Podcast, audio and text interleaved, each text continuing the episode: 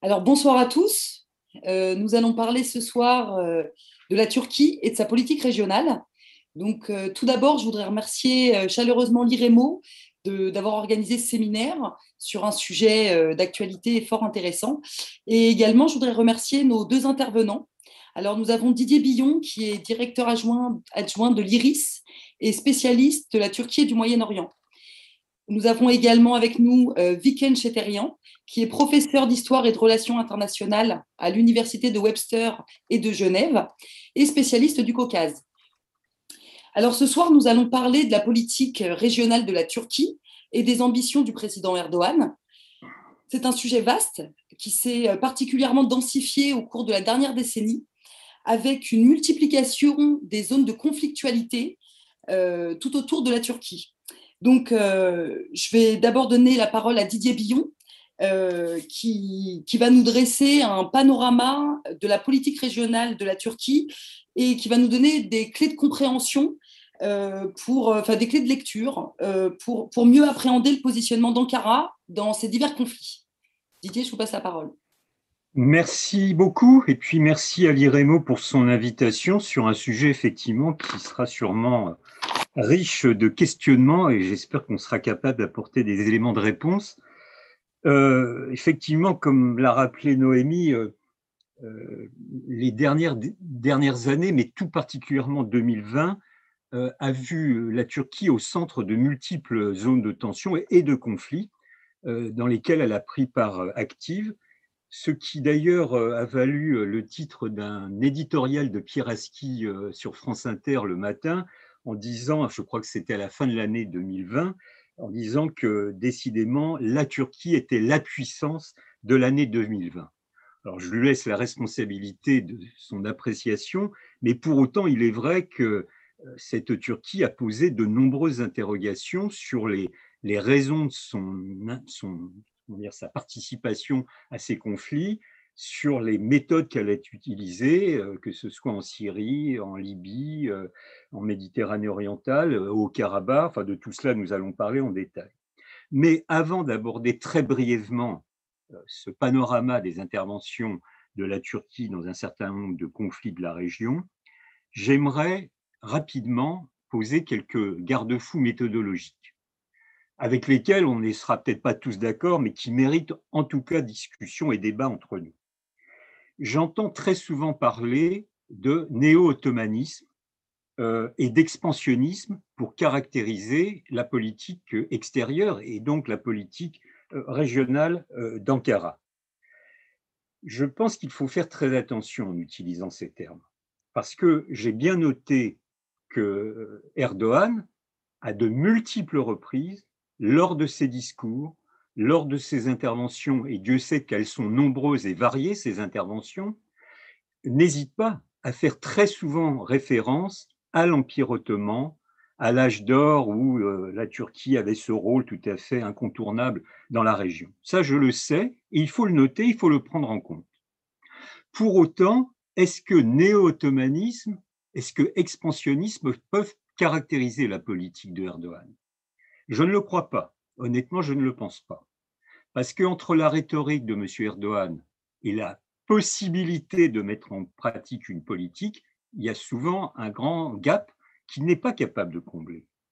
En d'autres termes, si on pense qu'il y a expansionnisme, ça veut dire que M. Erdogan promeut une politique de conquête territoriale et voire donc de modification des frontières. Et je ne crois pas qu'il soit dans cette logique. Alors peut-être au fond de sa tête, il caresse ce rêve, éventuellement, mais honnêtement, je ne suis pas psychologue et je ne, je ne crois pas d'ailleurs que ce soit son projet. Mais ce dont je suis par contre certain, c'est qu'il est dans l'impossibilité concrète, réelle, pratique de développer une telle politique. Donc, est-ce que par ailleurs, il y a une logique néo-ottomane, donc de type impérial? Je ne le crois pas non plus. Parce que clairement, la politique d'un empire, quel que soit l'empire auquel on s'intéresse, et, l'empire ottoman d'ailleurs ne fait pas exception à cette règle, un empire par définition, il est expansionniste, incontestablement. Il ne peut fonctionner structurellement que par une expansion continuelle. Et puis les empires, au moment où ils ne peuvent plus s'étendre, ils se rétractent et ils chutent. Et c'est l'histoire de l'Empire ottoman d'ailleurs et de quelques autres.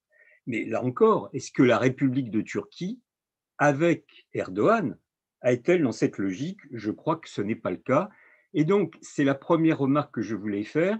Je pense que pour bien saisir les dynamiques à l'œuvre, et elles sont compliquées, il faut savoir raison garder, il faut garder la tête froide et ne pas céder à la rhétorique souvent belliqueuse, euh, dérangeante, préoccupante de M. Erdogan, mais surtout ne pas en rester seulement à la rhétorique et évaluer très précisément ce qu'il est capable de faire. Par contre, ce que je pense, c'est que la Turquie, incontestablement, se trouve désormais dans une logique de politique d'influence au niveau régional, voire peut-être même euh, au-delà de la propre région, parce que la Turquie a pris conscience de sa propre puissance. Ça, on ne peut pas le nier. Quand je discute avec des diplomates ou des responsables politiques turcs aujourd'hui, en 2020 ou 2021, et que je me souviens des discussions que je pouvais avoir il y a 15 ans, on comprend que le logiciel s'est modifié. Alors, pour le meilleur ou le pire, c'est à discuter, mais il y a une évolution.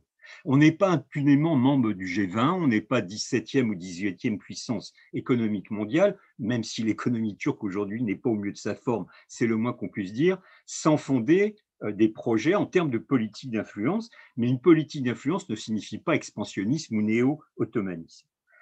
Je crois que la Turquie, désormais, ne se contente plus d'être considérée comme un État de deuxième niveau.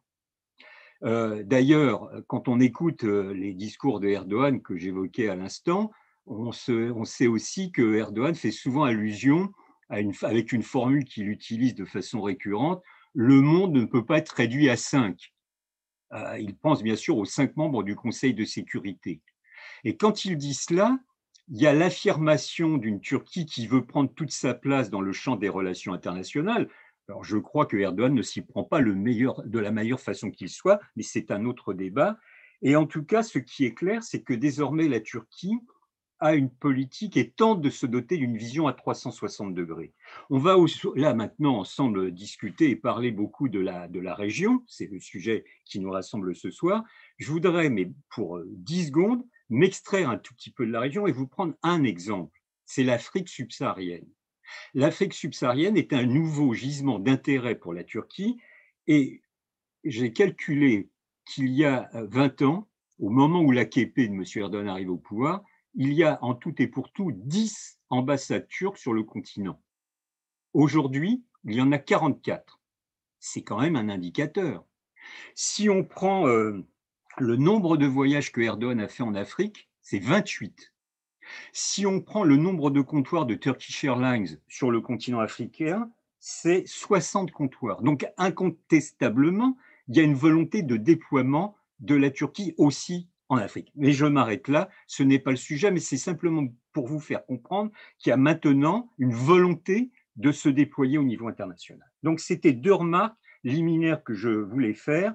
Et quand on pense à la Turquie, je crois qu'il faut replacer ça aussi dans ce qu'on appelle un peu pompeusement les nouveaux paradigmes des relations internationales, où désormais, nombre d'États à travers le monde sont décidés à tenter de faire valoir leurs leur, propositions, à faire valoir leur vision des choses.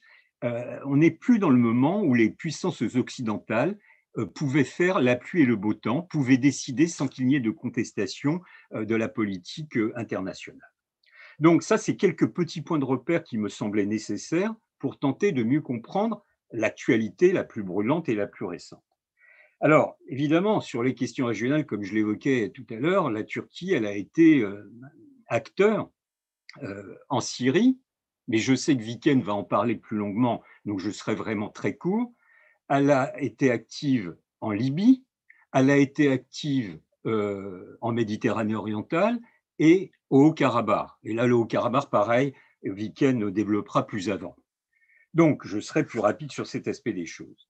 Mais simplement, ce que je voudrais faire comprendre, parce qu'on n'a pas le temps de, de disséquer et de décliner dans le détail chacun de ces conflits, mais faire comprendre que dans chacun des cas, les raisons qui ont poussé la Turquie à intervenir étaient différentes les unes des autres. Donc on ne peut pas faire un package. Évidemment, c'est la Turquie qui est à l'initiative sur nombre de ces dossiers, bien sûr, mais pour autant, il n'y a pas une ligne unique expansionniste ou néo-ottomane. Ainsi, par exemple, sur la Syrie, sans rentrer dans le détail, le, fil à plomb, enfin, ou la boussole qui guide les interventions de la Turquie en Syrie, c'est la question kurde. Là, il y a véritablement une sorte d'obsession existentielle de la part des dirigeants turcs et de l'État turc à l'encontre de toute capacité d'autonomie d'une région kurde, quelle qu'elle soit, et notamment dans le nord de la Syrie, mais pour une raison très simple, c'est que, vous le savez, la Turquie considère que les nationalistes kurdes, notamment organisés par le Parti de l'Union démocratique, le PYD, c'est une sorte d'officine de projection syrienne du PKK. Comme le PKK est l'ennemi numéro un, alors le PYD est une organisation terroriste qu'il faut combattre. Et c'est ce qui est le fil à plomb. Alors on peut largement contester ce point de vue, parce qu'à mon avis, la Turquie est intervenue à six reprises dans le nord de la Syrie, sans aucun mandat international, cela va de soi. Mais là-dessus, malheureusement, il y a bien d'autres puissances qui sont intervenues sur le sol syrien sans aucun mandat international, mais cela ne justifie rien. Mais surtout, je pense que la Turquie fait une erreur profonde sur ce dossier euh, lié à la question kurde, c'est que la Turquie est persuadée qu'elle peut, enfin quand je dis la Turquie, c'est l'État turc, est persuadé qu'elle peut régler cette question d'une façon militaire. C'est une erreur totale de perspective. Chacun comprend que la question kurde ne pourra se régler, et j'espère dans les meilleurs délais, que d'une façon politique. La meilleure preuve d'ailleurs, c'est que quand le combat a été initié contre le PKK en 1984, hein, ce n'est pas d'hier, le PKK à l'époque était beaucoup moins puissant qu'il ne l'est aujourd'hui. Donc ça veut dire que toute la politique qui a été menée par la Turquie, du tout répressif, du tout militaire, est un échec total. Donc première chose. Là, voilà le fondement des interventions multiples à répétition à six reprises depuis, 1900, euh, euh, 2016 pardon, euh, de la Turquie dans le nord de la Syrie. Par contre, si je me projette sur le terrain libyen, on est dans une toute autre logique. Alors tout d'abord, je rappelle qu'on ne peut comprendre l'intervention de la Turquie en Libye qu'en fonction des problématiques de la Méditerranée orientale et des divergences qui existent, des conflits, des contentieux, de la rivalité qui existe avec notamment la Grèce, mais pas uniquement la Grèce. Il y a aussi Israël, il y a aussi euh, l'Égypte, il y a aussi le Liban, mais Noémie euh, nous en parlera peut-être, spécialiste des questions énergétiques qu'elle est. En tout cas, il y a là une vive concurrence. Et nous nous rappelons qu'en novembre 2019, il y a eu un accord entre la Turquie et la Libye pour la définition et la délimitation plus exactement des eaux territoriales. Mais en échange de cet accord passé avec le gouvernement al-Sarraj, eh ben, il y avait l'obligation pour la Turquie d'intervenir en Libye, à la demande du gouvernement al-Sarraj. Mais là, il la Turquie est dans une toute autre logique que celle qui prévalait dans ses interventions en Syrie, c'est-à-dire que là, elle, intervient à l'appel du gouvernement de El-Sarraj, enfin l'ex-gouvernement de El-Sarraj, puisque vous le savez, il y a eu des modifications il y a quelques jours, quelques semaines maintenant, en Libye, mais peu importe, euh, ce n'est pas le sujet. Et donc là, il y avait une forme de légitimité, d'autant que, je le souligne, le gouvernement al-Sarraj était le gouvernement reconnu et théoriquement soutenu par l'ONU. Donc là, la logique de la Turquie était totalement et radicalement différente. Alors fait-elle cela uniquement pour le respect du droit international? Évidemment non. Évidemment non. C'est une manière pour elle d'accroître, ou le pense-t-elle, son influence régionale en prenant pied en Libye et en ayant réellement modifié les rapports de force militaires, ça c'est incontestable. Le gouvernement al-Sarraj était dans une mauvaise posture, il a été sauvé par l'intervention militaire de la Turquie, incontestablement. Et puis au-delà de ces questions euh, politico-militaires, il y a évidemment quelques, intérêts économiques. Moi je rappelle toujours qu'avant la chute de Kadhafi, donc il y a dix ans maintenant, euh, la Turquie avait euh, avait 25 euh, 000 travailleurs expatriés en Libye, qu'il y avait euh, des investissements turcs pour un montant de 15 milliards de dollars qu'elle n'a pas récupéré. Donc il y a évidemment un arrière-fond économique et bien sûr le pétrole libyen qui intéresse énormément la Turquie, mais elle n'est pas la seule dans ce cas.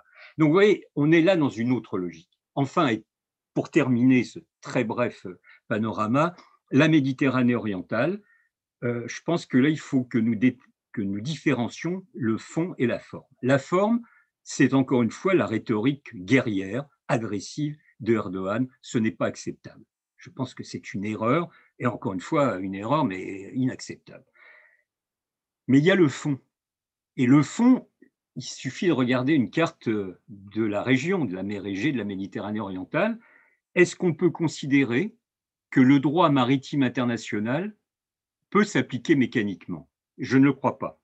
Donc je pense que sur le fond, en d'autres termes, la Turquie a quelques raisons de vouloir négocier l'application du droit maritime international euh, de façon à ce qu'il y ait une répartition plus équitable et plus juste de l'exploitation des gisements d'hydrocarbures et principalement de gaz dans cette région. Mais encore une fois, cela ne justifie aucunement euh, la rhétorique euh, guerrière qui est utilisée à satiété ou qui a été utilisée à satiété par Erdogan, ce que nous ne pouvons admettre.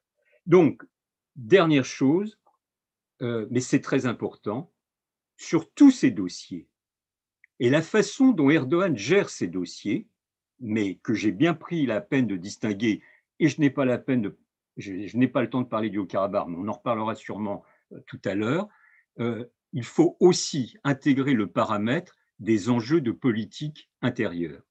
Clairement, le, gouvernement de M. Erdogan est dans une plus mauvaise posture qu'il ne l'était il y a une dizaine d'années, c'est-à-dire qu'au vu de la crise économique et pandémique, eh bien, euh, le président Erdogan est en train de voir une partie de sa base électorale et sociale s'effriter.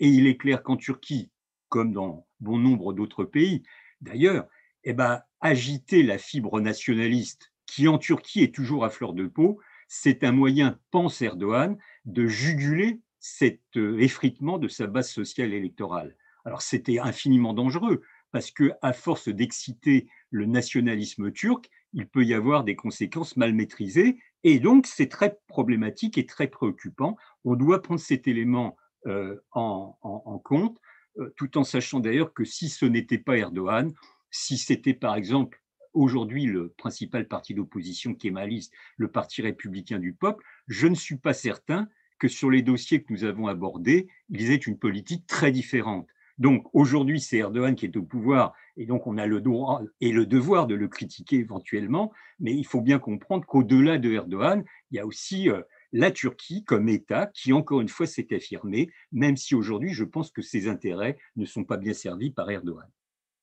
Merci beaucoup Didier pour euh, ce panorama très général et très global. Euh, je vais donner la parole à Viken Cheterian, donc, euh, vous, vous avez beaucoup travaillé sur la dynamique des relations entre euh, Poutine et Erdogan, euh, et donc entre la, Russie et la Turquie, parce qu'effectivement, comme vous l'avez souligné, Didier, il y, a les présidents, il y a aussi les États derrière ces présidents très forts. Donc, Viken, pouvez-vous nous expliquer en quoi ce duo a permis aux deux puissances régionales que sont la Turquie et la Russie de se repositionner sur l'échiquier régional, voilà, dans le contexte des multiples crises qui sont en jeu? Merci Noémie. Euh, merci aussi pour l'invitation. Euh, la question qui, est posée aujourd'hui, c'est que veut Erdogan? Moi, je veux commencer avec une autre question. Qui est Erdogan? Est-ce qu'on connaît vraiment Erdogan? Euh, En tout cas, Erdogan, de, début de sa carrière politique, quand il est arrivé au pouvoir en 2003 comme Premier ministre, il n'existe plus, n'est-ce pas? C'était un autre personnage avec une autre projet, avec une autre idéologie. Euh, Erdogan, de, première partie euh, de, période 2003-2007, en tout cas, c'était quelqu'un pro-européen, c'était quelqu'un libéral, c'était quelqu'un qui nous parlait de l'islam démocratique, et, tout ça euh, était euh, très concret. Il avait un projet de société très bien défini. Euh, à l'intérieur de la Turquie. Donc tout ça voulait dire des réformes, lutte anticorruption déjà, démocratisation, ouverture,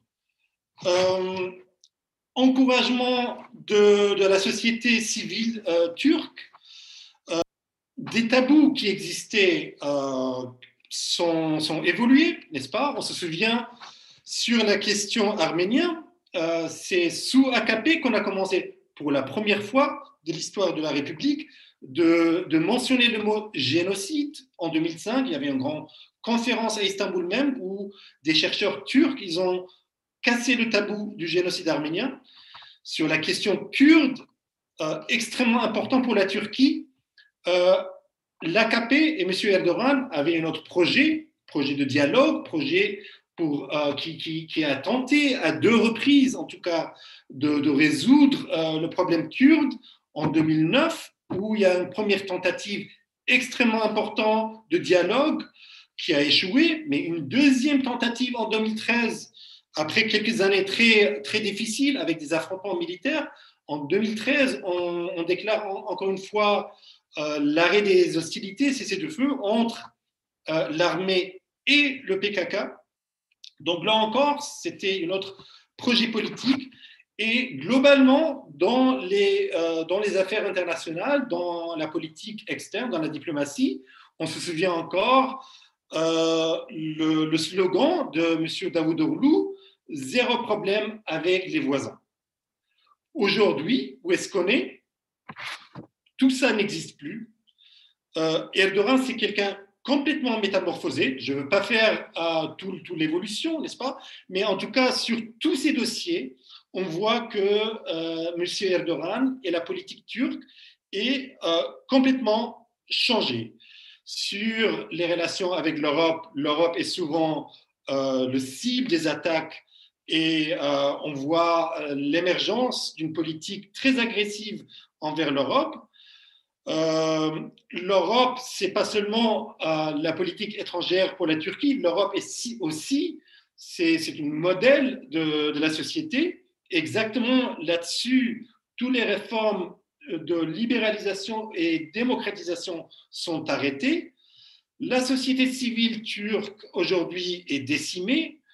Euh, donc, sur le dossier kurde qui était attribué à l'antagonisme du type ethno-national et avec euh, l'islam politique, euh, on avait la promesse que, l'islam va trouver des solutions pour l'antagonisme entre les Turcs et les Kurdes. Aujourd'hui, on voit que c'est l'échec total et encore une fois, les Kurdes deviennent l'ennemi public numéro un pour l'État turc. Euh, et dans les affaires euh, étrangères, dans la diplomatie, on voit que la Turquie, comme Didier a souligné, a des problèmes à l'est, à l'ouest, au sud et au nord. Au niveau idéologique également, euh, on a vu une évolution extrêmement importante de M. Erdogan, mais aussi de l'AKP, dans les années 2000, 2003, 2004, 2005. on a vu, en tout cas, euh, la promesse d'un islam démocratique, islam, islam libéral. Euh, aujourd'hui, euh, c'est plutôt un islam salafiste. L'AKP est, est, allié, en tout cas avec les frères musulmans. mais aussi, la Turquie aujourd'hui protège des, des groupes salafistes, mais même djihadistes dans la région d'Idlib en tout cas, des, euh, des, groupes comme euh, ce qu'on appelait Al-Nusra dans le passé et sous protection militaire de la Turquie. on a vu l'émergence d'une alliance tactique avec Daesh même, quand Daesh était une force territoriale dans le nord de la Syrie et, et de l'Irak. Mais à côté de ça, il y a aussi l'émergence d'un discours euh, nationaliste turc, n'est-ce pas euh, AKP est allié avec euh, MHP, les nationalistes turcs, mais également on, entend de temps en temps l'émergence du discours pan-turquiste. Ça, on a entendu dans, le cadre du conflit du, du Karabakh, l'alliance entre la Turquie et l'Azerbaïdjan n'est pas possible de le justifier sur la base de l'islam politique, sunnite très militant, que je viens de souligner, euh, considérant que l'Azerbaïdjan est un pays avec une majorité chiite, là, c'est euh, l'idée, l'alliance pan-turquiste qui est mise en avant. Dans tout ça, euh, j'essaie de souligner que chez M. Erdogan, on manque de consistance. Dans tous ces domaines, on a vu des changements extrêmement importants dans, dans, carrière politique comme, comme chef de l'État turc, n'est-ce pas? Euh, Ça fait plus que 17 ans, presque 18 ans qu'il est au pouvoir, beaucoup plus que Mustafa Kemal, qui, euh, qui était chef de, l'État de, République pendant 15 ans. Donc, M. Erdogan, euh, au niveau du, du, programme politique, au niveau idéologique, mais aussi au niveau diplomatique, a montré qu'il n'est pas consistant, qu'il change sans arrêt. Mais en même temps, pour un dirigeant politique, pour pouvoir rester au pouvoir, quand même, il doit avoir une ligne et une certaine consistance. Et là, je dirais que M. Erdogan, il est extrêmement doué au niveau tactique. C'est un tacticien incroyable. Mais au niveau stratégique, au niveau de vision de société, au niveau de qu'est-ce qu'il veut pour la Turquie, là, je pense, j'ai essayé de montrer qu'il y a quelque chose qui manque. Et, moi, je pense, Erdogan, en tout cas autour de, l'année 2007, il a réussi à consolider son pouvoir en créant une alliance avec ce qu'on appelle l'État profond, et il est, il est devenu euh, le représentant, et c'est lui qui arrive à consolider tous les courants contradictoires de, euh, de l'État turc. Et, c'est là euh, la continuité de, de, capacité politique de Recep Tayyip Erdogan. Et, là-dessus, je pense, on a quelque chose d'extrêmement similaire avec un autre chef d'État, c'est M. Vladimir Poutine. Donc, entre ces deux personnages, il y a un parallèle extrêmement important. Tous les deux sont des tacticiens incroyables. Tous les deux représentent l'État et les, les courants. Il arrive à consolider et représenter les différents courants à l'intérieur de, de l'élite de, l'État euh, turc pour Erdogan et russe pour euh, euh, Vladimir Poutine. Et les deux en, manquent une vision de société.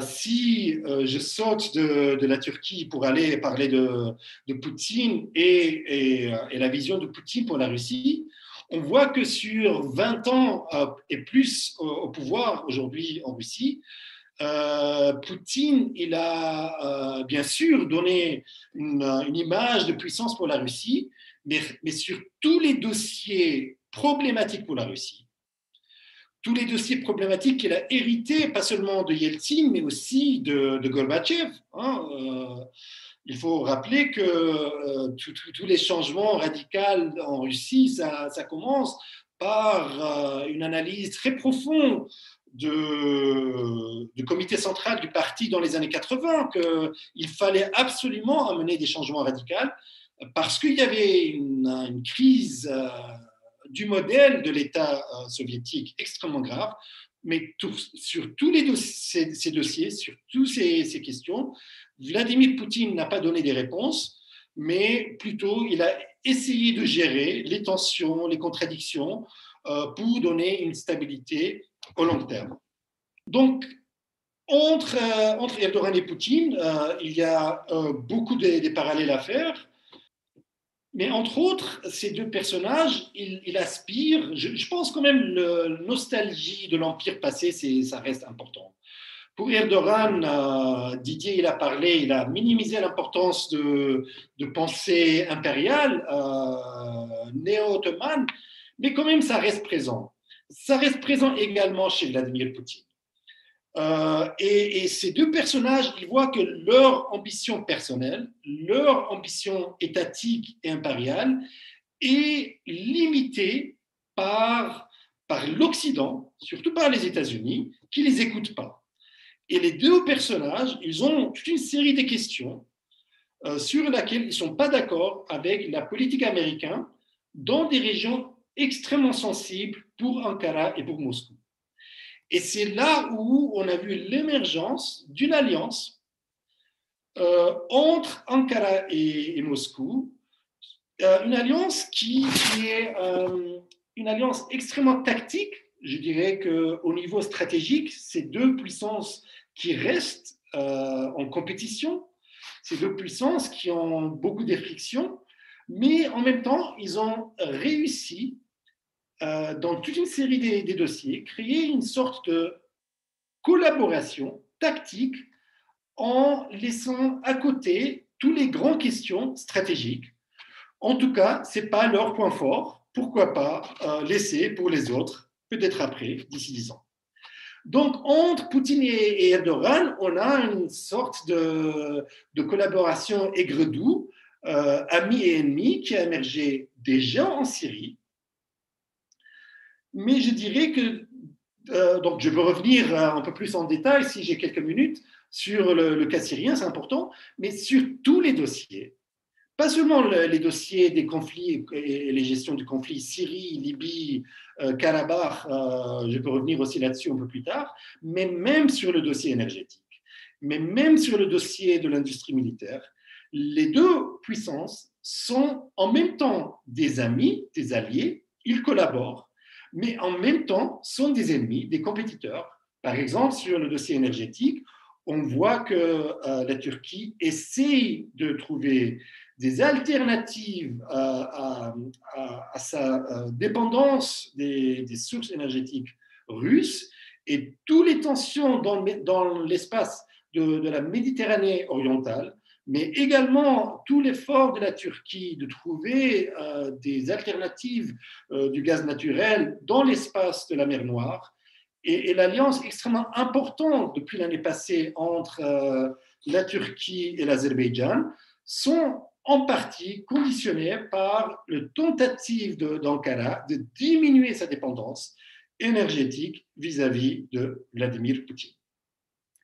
Maintenant, en Syrie, on a vu entre 2015, quand la Russie est entrée dans le jeu syrien avec force directement, en septembre 2015, euh, que euh, l'arrivée des forces russes ont euh, limité l'ambition de, Erdogan qui voulait renverser Bachar el-Assad et, voir les frères musulmans syriens au pouvoir à Damas.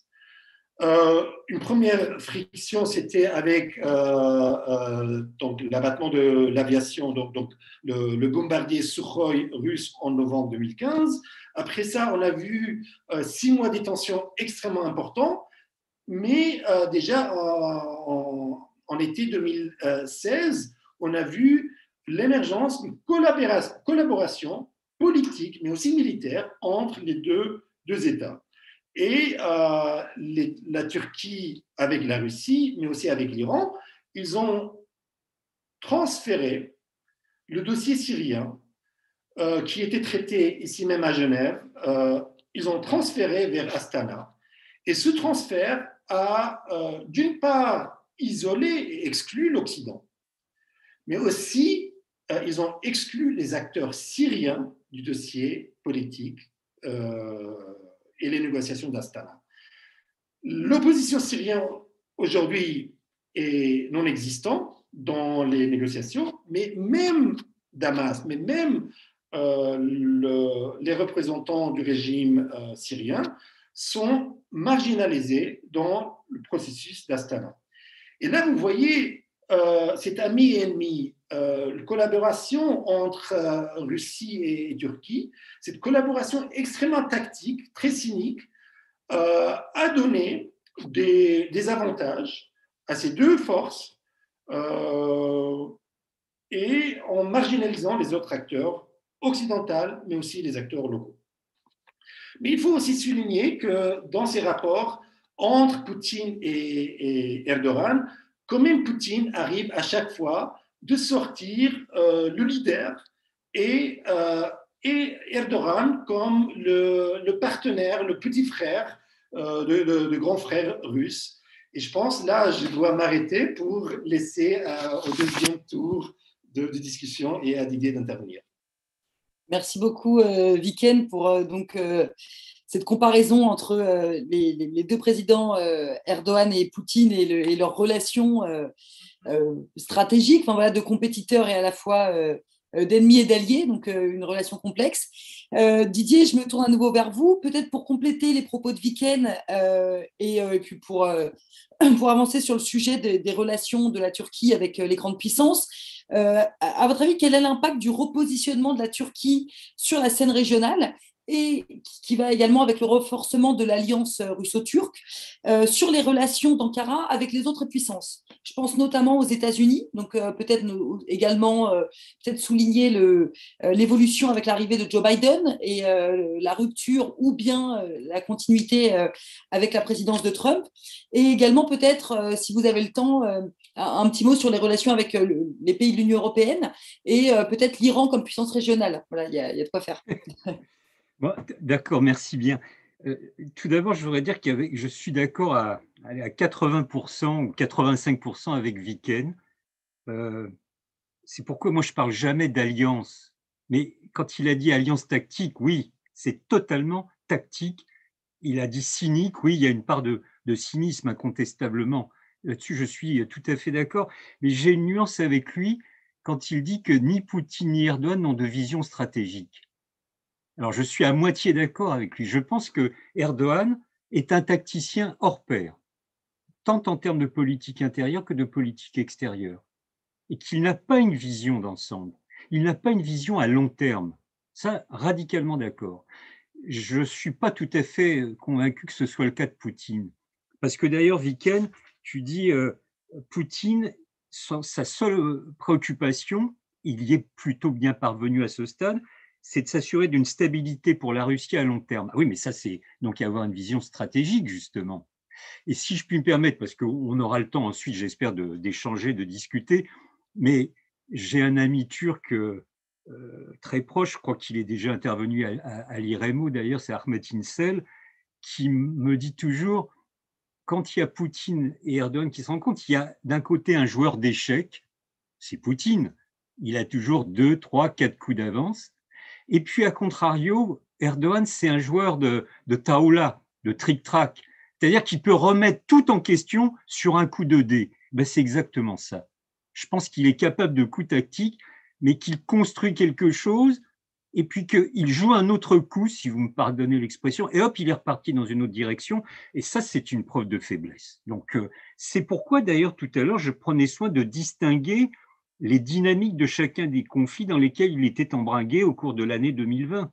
C'est que les raisons, les logiques, les dynamiques ne sont pas tout à fait les mêmes. enfin, j'espère qu'on pourra rebondir dans la discussion et, dans l'échange, mais euh, parce que j'ai d'autres points euh, qu'il faudra reprendre sur le islamisme, nationalisme, panturquisme. Mais bon, je vais avant cela tenter de répondre à, la question de Noémie. Euh, parce que cette question de, du rapport à la Turquie, il y, a une chose qui est essentielle et qu'on va sûrement réaborder euh, tout à l'heure, c'est la question des S-400, ces missiles russes qui ont été livrés euh, à la Turquie en juillet 2019, qui systèmes missiles antimissiles qui ne sont pas activés pour l'instant, qui ne sont pas activés. C'est très important parce qu'on a l'impression que Erdogan, il a accepté qu'il y ait un déploiement de ces missiles S-400 sur le sol turc, ça c'est un fait, mais qu'il ne les active pas comme s'il servait d'une sorte de moyen de pression sur les puissances occidentales. Et ça me permet d'arriver à la question de Noémie sur notamment le rapport aux États-Unis. Parce que ce qui est à peu près clair et net, c'est que euh, au moment où Trump présidait les États-Unis, euh, on peut dire que Erdogan a bénéficié d'une forte dose de mensuétude de la part de Trump. Euh, Trump, d'ailleurs, dans un de ses nombreux discours ou tweets, je ne sais plus, avait dit qu'il était un, je cite, un grand fan, entre guillemets, de son homologue turc. Ça disait tout. Et puis rappelez-vous, ce qui est beaucoup plus préoccupant, que l'intervention militaire turque en Syrie en octobre 2019, le 9 octobre de mémoire, qui avait été intitulé l'opération Source de paix, avait eu lieu quelques jours après que Trump ait déclaré qu'il retirait les boys de la Syrie, ce qu'il n'a d'ailleurs pas fait ou, ou, de façon incomplète. Et nous savons très bien que la veille ou l'avant-veille de cette opération militaire, il y avait eu un long entretien téléphonique entre Trump et Erdogan clairement, Trump avait donné le feu vert à l'intervention militaire. Bon, maintenant, il n'y a plus Trump. C'est Biden. Et là, je pense que les choses vont être plus compliquées pour la Turquie, beaucoup plus compliquées. Euh, déjà, pour mémoire, je rappelle que euh, avant le début même de la campagne présidentielle aux États-Unis, on, l'a souvent cité, à juste titre d'ailleurs, Biden avait fait un entretien dans le New York Times en décembre 2019, donc il y a un petit peu plus d'un an, où il avait qualifié Erdogan d'autocrate, il avait utilisé ce terme, et il avait dit dans, cet entretien qu'il fallait, je cite de mémoire, encourager euh, l'opposition turque à affronter, à vaincre Erdogan. Bon. Alors, il n'était pas président encore à l'époque, certes, mais enfin, ça, les Turcs ne l'ont pas oublié, et la presse turque en a beaucoup parlé au moment de l'élection de Biden. Aujourd'hui, les points de contentieux sont multiples entre les États-Unis et la Turquie. Je pense que le plus important, c'est la question des S-400, parce que là, c'est le hard power, c'est du sérieux, c'est du lourd du point de vue des États-Unis. Et ils craignent bien sûr que si les systèmes S-400 étaient activés, euh, ce serait un moyen de percer les secrets de fonctionnement euh, du matériel militaire américain, otanien, et notamment, euh, notamment les F-35, etc. Donc là-dessus, il y a un véritable enjeu, et je pense que les, les tensions entre les États-Unis et la Turquie vont se concentrer sur ce dossier. Bien sûr, il y a la question kurde.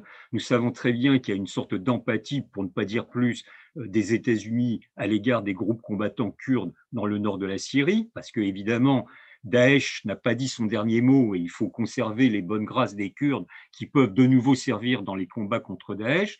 Donc, ça sera un autre point de fixation. Et d'ailleurs, rappelez-vous, il y a, même pas un mois, il y a trois semaines, quand il y a 13 euh, militaires euh, euh, turcs qui ont été éliminés suite à une opération. Alors c'était dans le nord de l'Irak, là, mais l'ambassadeur des États-Unis a dit oui, nous condamnons ces morts si les informations sont confirmées, c'est-à-dire mettant en cause l'explication officielle de l'État turc qui accusait le PKK d'avoir éliminé ses 13 soldats et officiers turcs. Donc on voit que actuellement, les États-Unis et la Turquie sont dans une période d'observation, de, test. Euh, les Turcs observent beaucoup ce que prend comme initiative Biden. Biden, je crois que ce n'est pas son premier dossier. on sait, on a bien compris que c'est l'Iran son premier dossier, mais on est dans une phase d'observation où chacun euh, décoche un peu euh, ses flèches, tâte le terrain, voir jusqu'où il ne peut aller. Mais pour autant, j'insiste sur une chose tous ceux qui nous prédisent qu'il peut y avoir une rupture des relations entre la, Turquie et les États-Unis, je n'y crois pas une seule seconde. Parce qu'il peut y avoir des turbulences, il peut y avoir des tensions, il peut y avoir des, mesures de rétorsion qui ont déjà été prises à l'encontre de la Turquie par les États-Unis au mois de décembre dernier, donc juste avant la prise de fonction de Biden. Tout ça est exact, mais ça ne vaut pas rupture. Or, qu'on le veuille ou pas, pour les, les cercles stratégiques aux États-Unis, il me semble que il y a toujours avant tout la perception de la Turquie comme un enjeu stratégique. Rappelons-le, la Turquie, c'est la deuxième armée de l'OTAN. Alors, quand je dis cela, c'est une formule valise, parce que c'est une armée, la deuxième armée en termes de nombre, mais nous savons très bien que, sur les 400 000 soldats turcs, ils ne sont pas tous très opérationnels. Mais par contre, il y a une partie de l'armée qui est très opérationnelle. C'est la base d'Injirlik, dans le sud-est de la Turquie, où il y a du matériel nucléaire américain qui est entreposé et qui est une base susceptible d'être utile contre Daesh si Daesh relève la tête. C'est toujours la question des détroits. Alors bien sûr, on n'est plus au 19e siècle, mais enfin, euh, il y a la relation avec la Russie qui est derrière la question des détroits, bien évidemment. C'est le seul État culturellement musulman membre de l'OTAN, donc c'est un enjeu politique très important. Et puis, ça constitue toujours une sorte de hub eurasiatique pour la politique régionale des États-Unis. Donc je ne pense pas qu'il y aura rupture. Il peut y avoir des tensions, et elles existent déjà, euh, mais ça n'ira pas jusqu'à la rupture. Et je ferai exactement le même raisonnement à l'égard de l'OTAN. On nous prédit des fois que la Turquie va partir de l'OTAN, mais bien sûr que non. Si nous sommes d'accord avec ce qu'expliquait Viken précédemment, c'est-à-dire que les bonnes relations réelles avec euh, la Russie ne sont que tactiques, quelle est l'assurance sécurité pour la Turquie? C'est toujours l'OTAN, c'est pas la Russie, c'est encore moins la Chine.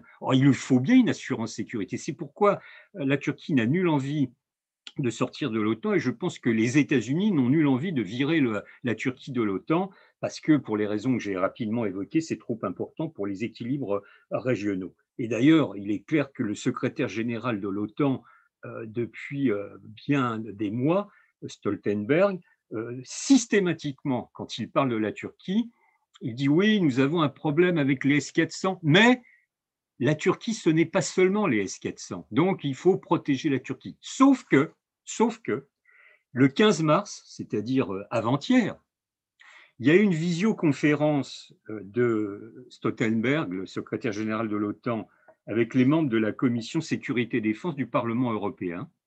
Et là, donc c'était public, hein, vous pouvez le, le voir. Il a dit à l'égard de la Turquie, nous avons de sérieuses préoccupations.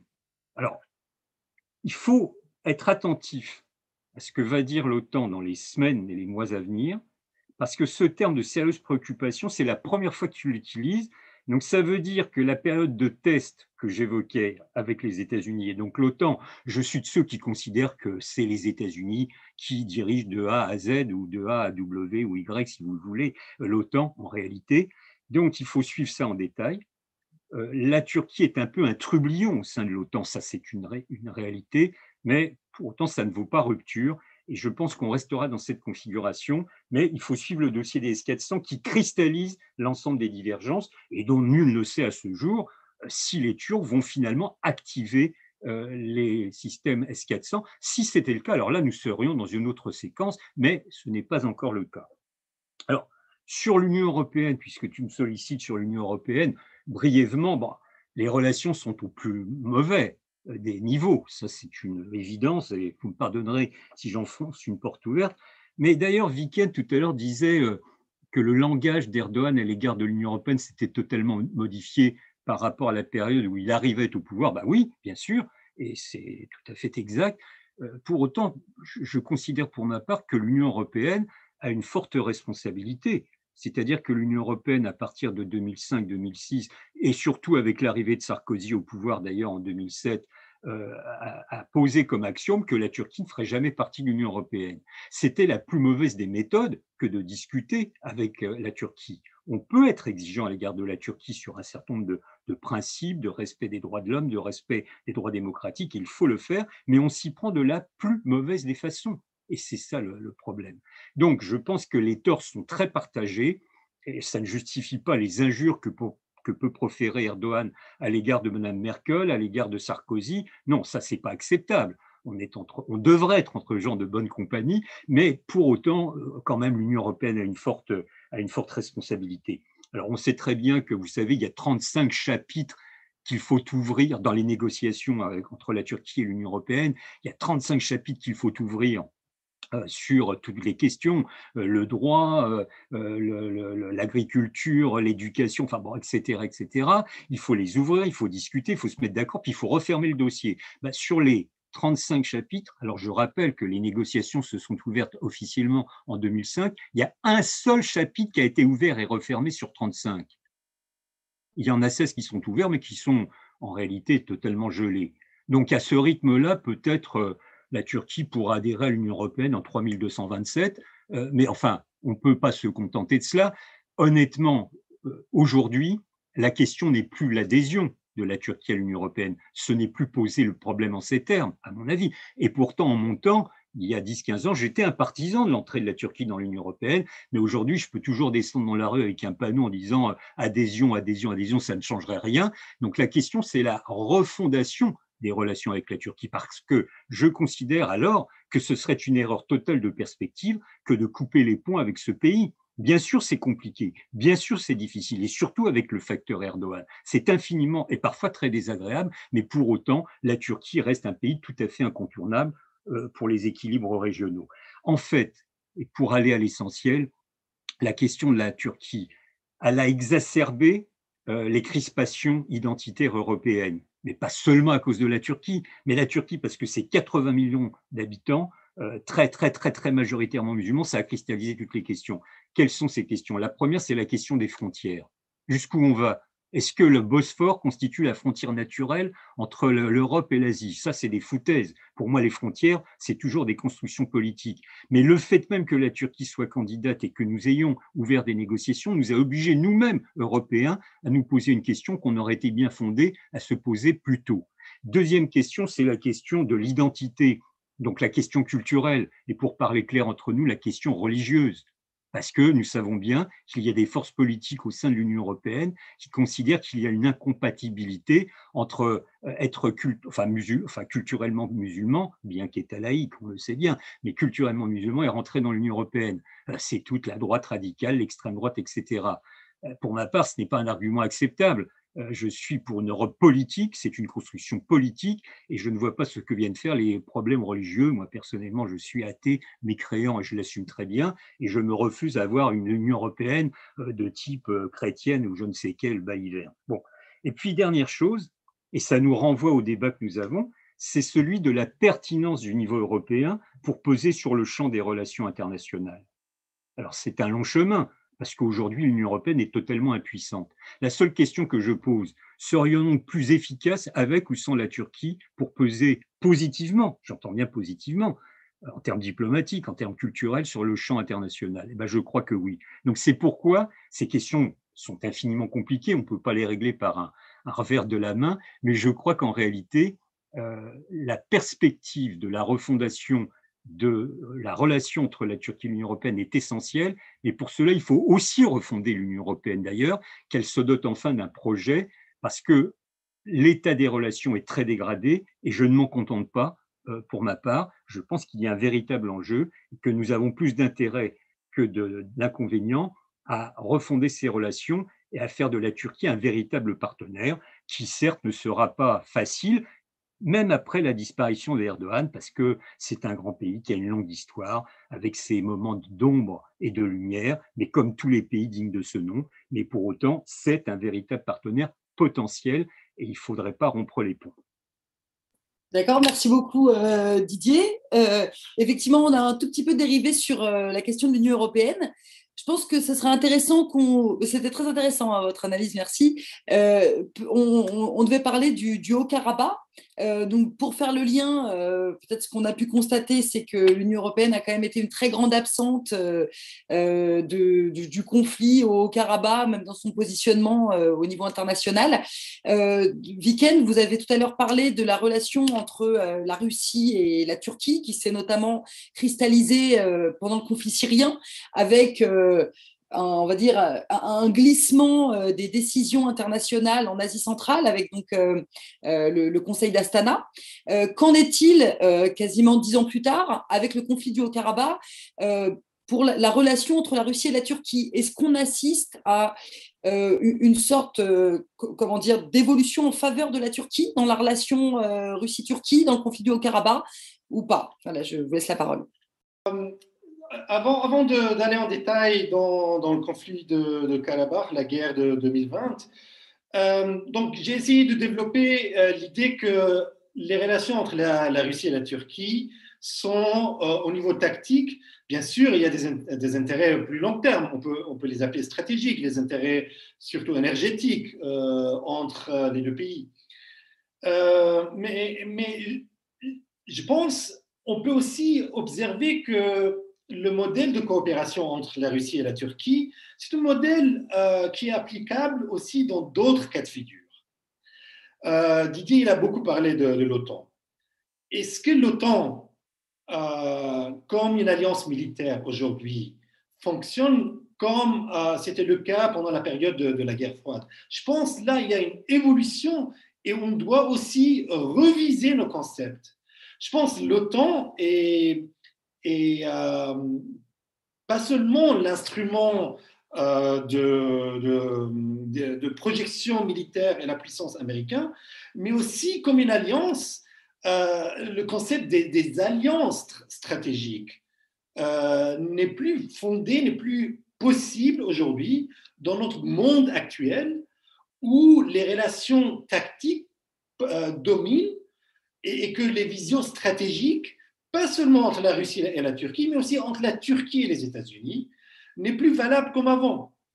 Et je dirais même que les relations entre la Turquie et l'Europe est du même nature. Bien sûr, il y a des intérêts stratégiques entre la Turquie et l'Europe. L'économie turque, euh, tout le développement économique turc euh, qu'on a, qu'on a vu sous Erdogan est conditionné par l'alliance économique et financière entre la Turquie et l'Union européenne, c'est conditionné par les accords ou, et l'intégration complète de l'économie turque dans l'espace économique européen, n'est-ce pas, après les accords douanières de 96, euh, si je me souviens bien. Mais en même temps, on voit qu'il euh, y, a quand même des intérêts long terme, intégration économique, euh, entre la Turquie et l'Europe d'une part, entre la Turquie et la Russie de l'autre part, mais il y a aussi ces, changements au niveau de euh, tactique extrêmement importants. Ce qui s'est passé euh, dans, le Caucase l'année passée montre le jeu de, dans, dans, le contexte d'aujourd'hui et et ce bras de fer et l'alliance tactique entre la Russie et la Turquie. Euh, déjà, euh, il faut dire que la Turquie était présente dans le Caucase hein, depuis, depuis les années 90. Euh, la, Turquie a aidé l'Azerbaïdjan déjà pendant la première guerre de, de Karabakh, a envoyé des conseillers militaires. En 92, ils étaient déjà présents, a donné de l'aide matérielle. Et euh, depuis euh, la fin de l'Union soviétique, euh, la Turquie a choisi d'ignorer diplomatiquement l'Arménie et imposer un blocus économique. La, frontière entre la Turquie et l'Arménie reste le dernier bout de rideau de fer qui, qui reste intact. la guerre froide n'est pas terminée entre la Turquie et l'Arménie. Mais quand même, on a vu un changement qualitatif euh, l'année passée avec euh, l'intervention directe de l'armée turque dans la guerre de, euh, du Karabakh. Et c'est même difficile de dire, sans la participation de l'armée turque, est-ce que c'était possible d'envisager cette deuxième guerre de Karabakh? On sait que la Turquie a déployé un grand nombre des experts militaires, les, euh, les sources russes parlent de 600 officiers qui ont euh, remplacé l'état-major de l'Azerbaïdjan et qui ont quelque part coordonné euh, la guerre contre l'Arménie et contre l'état de facto de Haut-Karabakh. Mais aussi, on sait que la Turquie a déployé quelques milliers de mercenaires syriens dans l'espace des opérations militaires. Et euh, donc, qu'est-ce que la Turquie a essayé de faire? La Turquie a essayé de faire euh, plusieurs choses. Hein. il avait plusieurs éléments. D'abord, d'augmenter son influence sur l'Azerbaïdjan. Quelque chose fait. Aujourd'hui, on sait que l'influence de la Turquie est au niveau maximal sur l'Azerbaïdjan. Surtout, on sait que euh, l'influence de l'armée turque sur l'armée azerbaïdjanaise est extrêmement importante. On sait que, en tout cas depuis euh, août 2020, on a marginalisé et même limogé des généraux considérés, donc des généraux de l'armée azerbaïdjanaise, considérés pro-russes, des généraux qui, sont de, l'ancienne génération, qui ont fait leur, école militaire dans le cadre de l'Union soviétique, etc est remplacé par des officiers euh, formés euh, dans les écoles militaires en Turquie. Euh, deuxièmement, la Turquie a essayé d'avoir l'influence dans le précaré russe dans le Caucase. donc il faut dire que pour la Russie, l'Azerbaïdjan est un pays extrêmement important c'est l'équivalent euh, pour la Turquie. Euh, donc, on, peut considérer que comme, comme la Syrie est le, euh, donc le pays sur la frontière de la Turquie est extrêmement important, tu peux avoir l'impact au niveau de, de, la politique et sécurité interne pour la Turquie. La dimension turque, c'est évident. c'est la même chose pour la Russie. Le Caucase est une région extrêmement sensible. Euh, le Caucase, on sait que euh, depuis la fin de l'Union soviétique, la Russie a mené deux guerres extrêmement difficiles dans le Caucase du Nord, et voir l'influence et la présence euh, de, de l'armée turque sur ces frontières très sensible sur ces frontières du Caucase, c'est quelque chose d'extrêmement important pour la Russie. Malgré tout, et, le troisième point, c'est que Ankara a essayé de, encore une fois, éloigner l'Occident euh, démanteler euh, le groupe de Minsk de l'OSCE, qui, est l'instance internationale chargée euh, pour trouver une solution pacifique et diplomatique pour le conflit du Karabakh, Ankara a essayé, encore une fois, donc exclure l'Occident. le groupe de Minsk étant une structure avec trois présidents, euh, russe, donc un ambassadeur russe, un autre français et troisième américain. Et euh, donc, euh, Ankara a essayé de exclure la, France et les États-Unis et avec la Russie essayer de trouver un autre mécanisme semblable au processus d'Astana.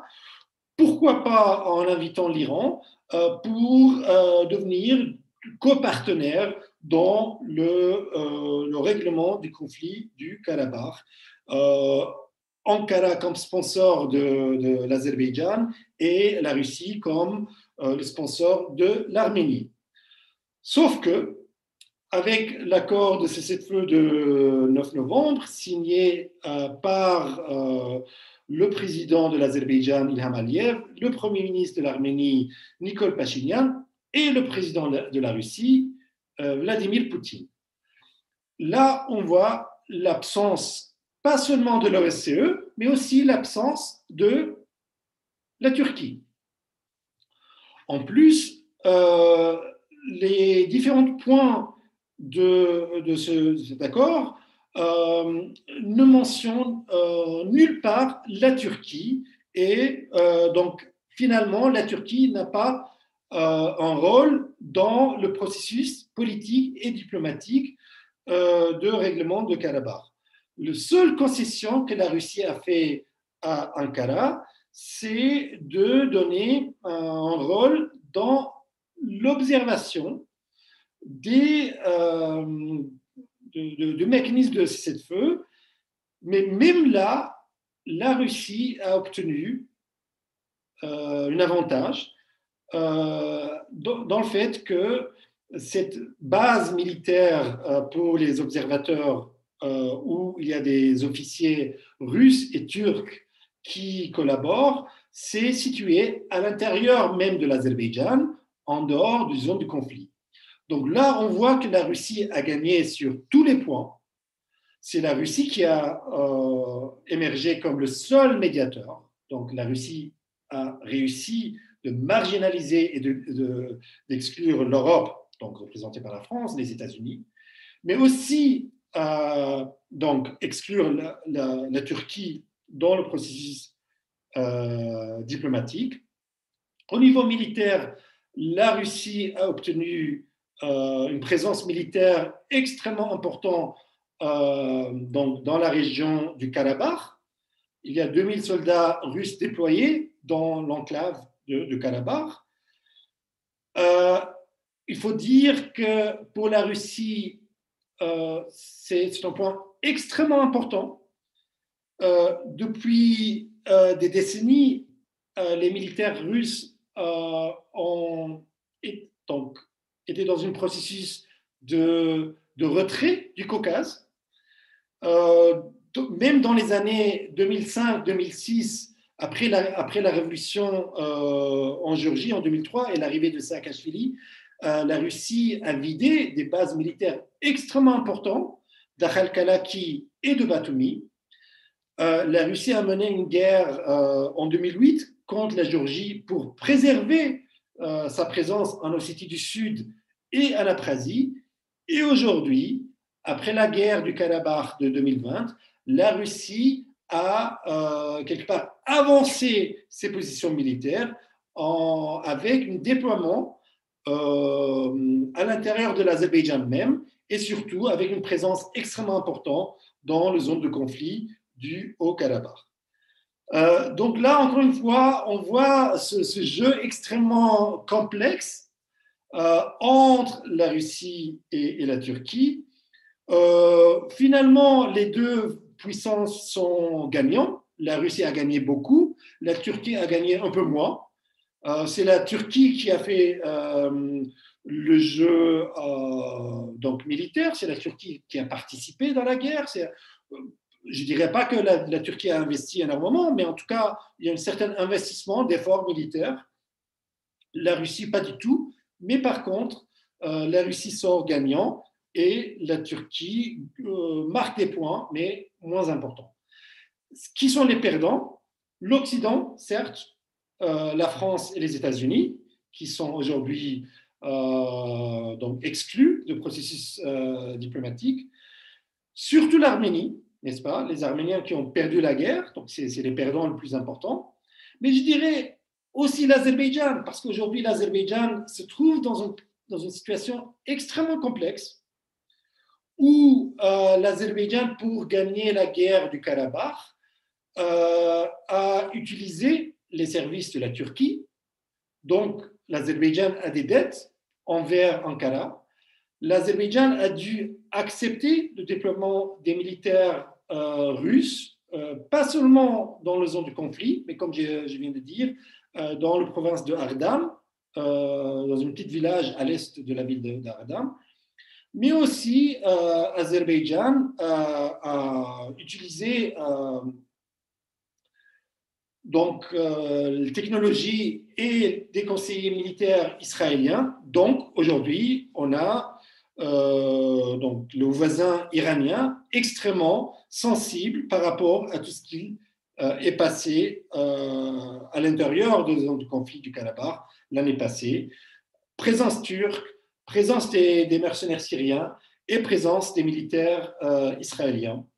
Donc les relations entre l'Iran et l'Azerbaïdjan vont se compliquer les années à venir. Je veux terminer sur ce que je viens de dire euh, avant, sur le jeu extrêmement cynique de la Turquie, avec l'utilisation des, mercenaires syriens.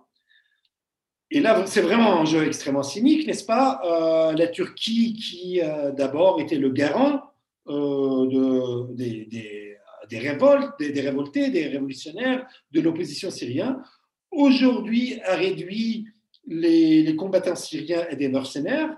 Ils sont déployés contre les Kurdes euh, en Syrie même, ils sont déployés par des milliers en Libye, mais ils sont aussi utilisés comme des mercenaires dans une zone qui, euh, n'est pas leur. Hein. L'espace euh, arméno-azerbaïdjanais est une autre logique. Ça n'a rien à faire avec, avec les, les Syriens arabophones, sunnites dans leur majorité, dans une zone extrêmement hostile et étrangère. Mais avec ça, je pense, euh, en tout cas, je trouve que la Turquie, et surtout Erdogan, est en train de, jouer un jeu extrêmement difficile et extrêmement dangereux avec l'islam politique. C'est le même jeu que euh, d'autres puissances ont joué dans les années 80 en Afghanistan. Euh, les Pakistanais avec les Saoudiens et les Américains, c'était les, premiers qui ont joué le jeu des, des djihadistes en Afghanistan. Et finalement, ces djihadistes, ils sont retournés contre ces trois puissances les djihadistes euh, arabes, mais aussi les talibans, ils ont attaqué euh, à plusieurs reprises le Pakistan.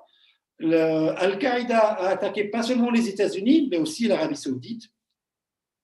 Le deuxième pays euh, qui a joué le jeu des djihadistes, c'était Bachar el-Assad, qui a facilité le déploiement des djihadistes en, en Irak, dans les années euh, où l'Irak était sous occupation américaine.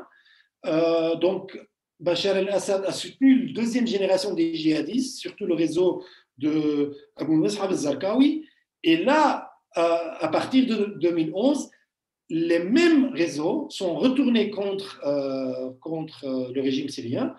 Aujourd'hui, Erdogan est en train de jouer un jeu extrêmement incompréhensible, en tout cas pour moi, avec les djihadistes, avec les, salafistes, avec euh, les différentes forces islamistes. Et de point de vue de ces, de, ces gens, donc la Turquie reste un pays laïque, la Turquie reste un pays allié avec les croisés, et j'ai peur que dans les années à venir, on va voir une confrontation entre la Turquie et des forces djihadistes peut-être les forces de renseignement turques, ils, arriveront à maîtriser ces réseaux. Euh, peut-être pas. En, tout cas, c'est quelque chose que, que je ne maîtrise pas, je ne connais pas assez, mais je vois le danger de ce jeu euh, très cynique que Ankara est en train de jouer avec l'islam politique.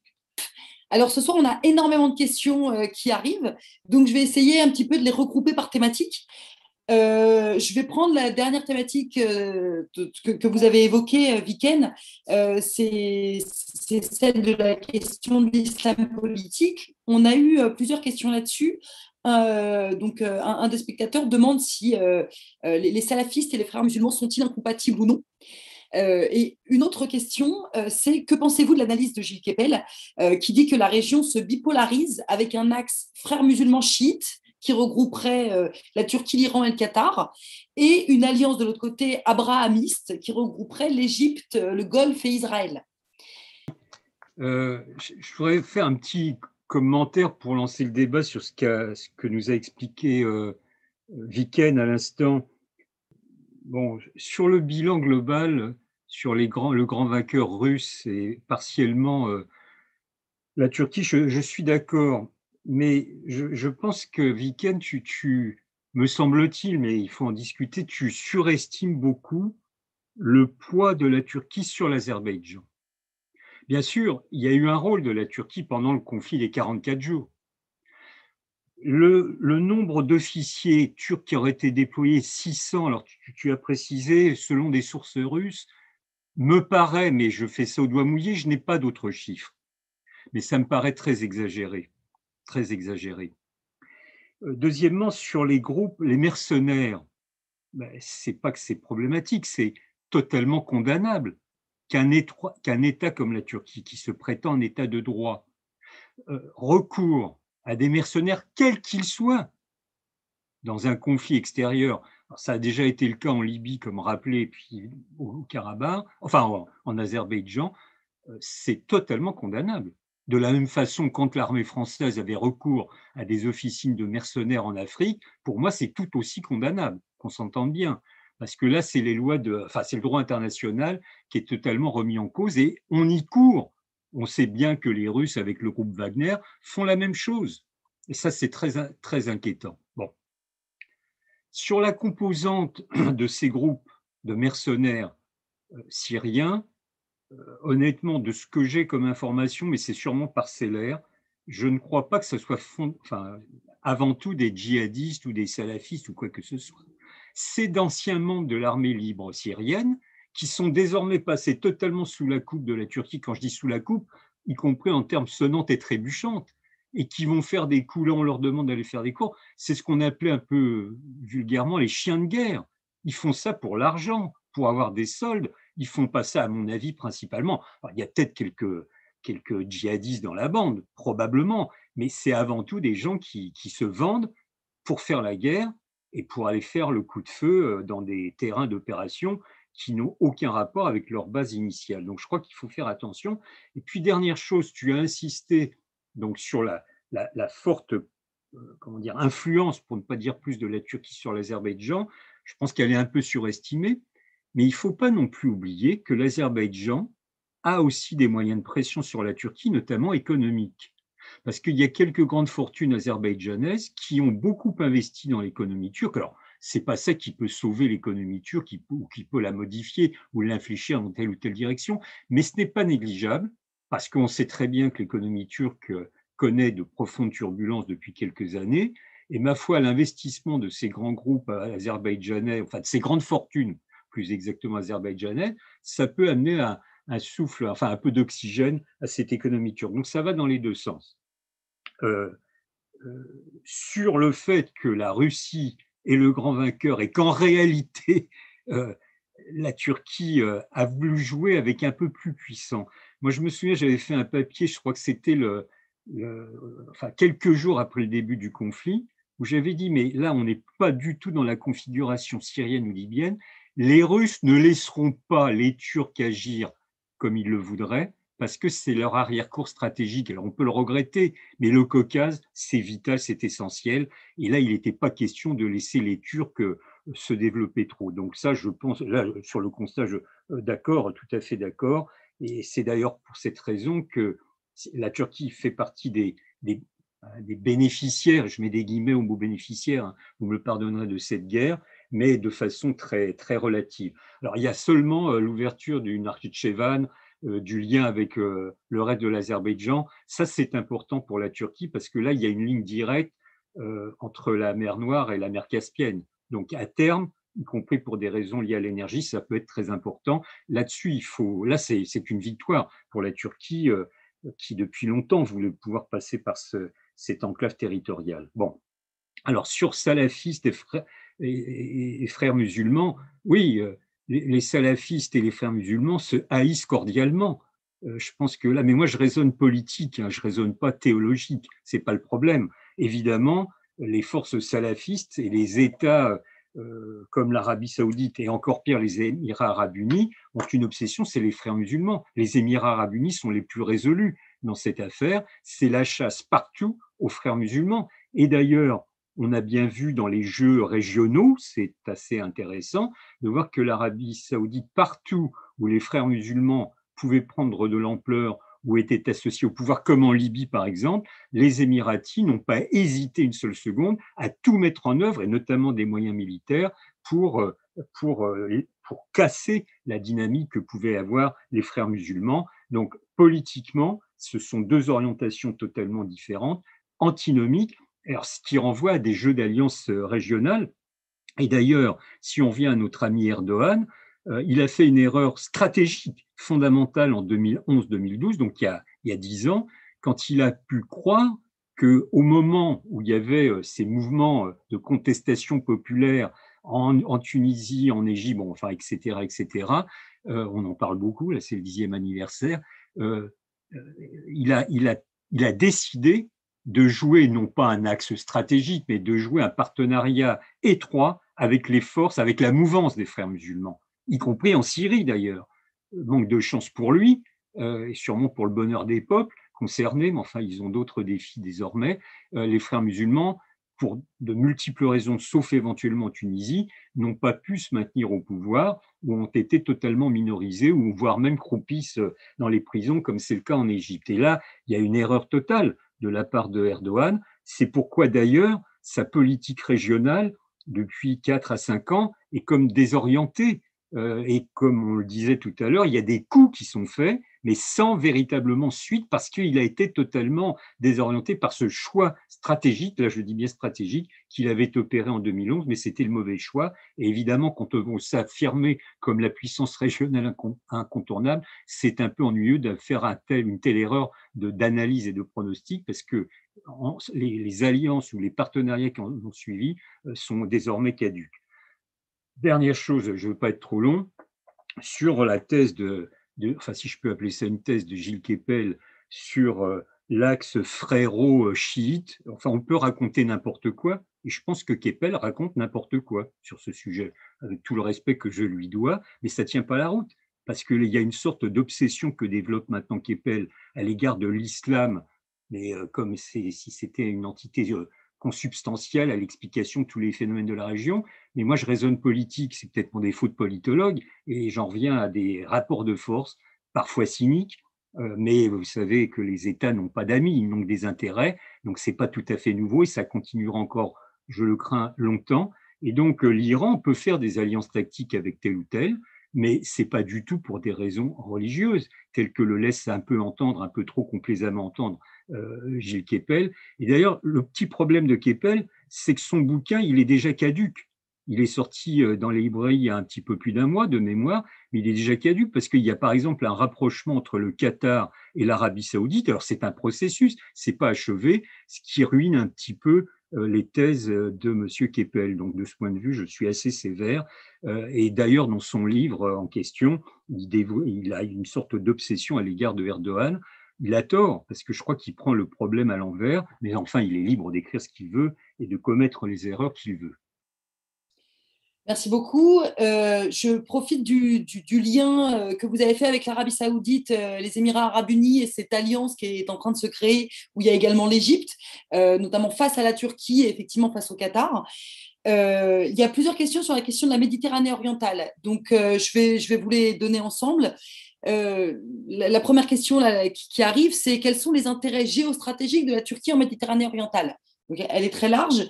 On en a reçu une autre euh, qui, nous, pose la question de savoir euh, que, la Turquie est perçue comme une puissance rivale par les puissances régionales que sont donc l'Arabie saoudite, les Émirats arabes unis et l'Égypte. Quelle est la profondeur de ces relations avec les pays d'Afrique du Nord? Euh, sur le plan notamment économique. Donc ça, c'était une des questions. Et, j'enchaîne avec la dernière parce qu'elle va avec. la, Turquie, là, entame des discussions diplomatiques. le, on, l'a vu sur des revues de presse pas plus tard qu'hier, avec l'Égypte. Euh, la question qui est posée, c'est est-ce que ça change quelque chose en Méditerranée orientale? Et, euh, voilà, et quelles sont les, perspectives potentielles? euh, moi, avant, toutes ces questions sur le Méditerranée orientale que, je laisse à, Didier de, répondre, je, veux rebondir sur deux points. D'abord, sur la question des Syriens.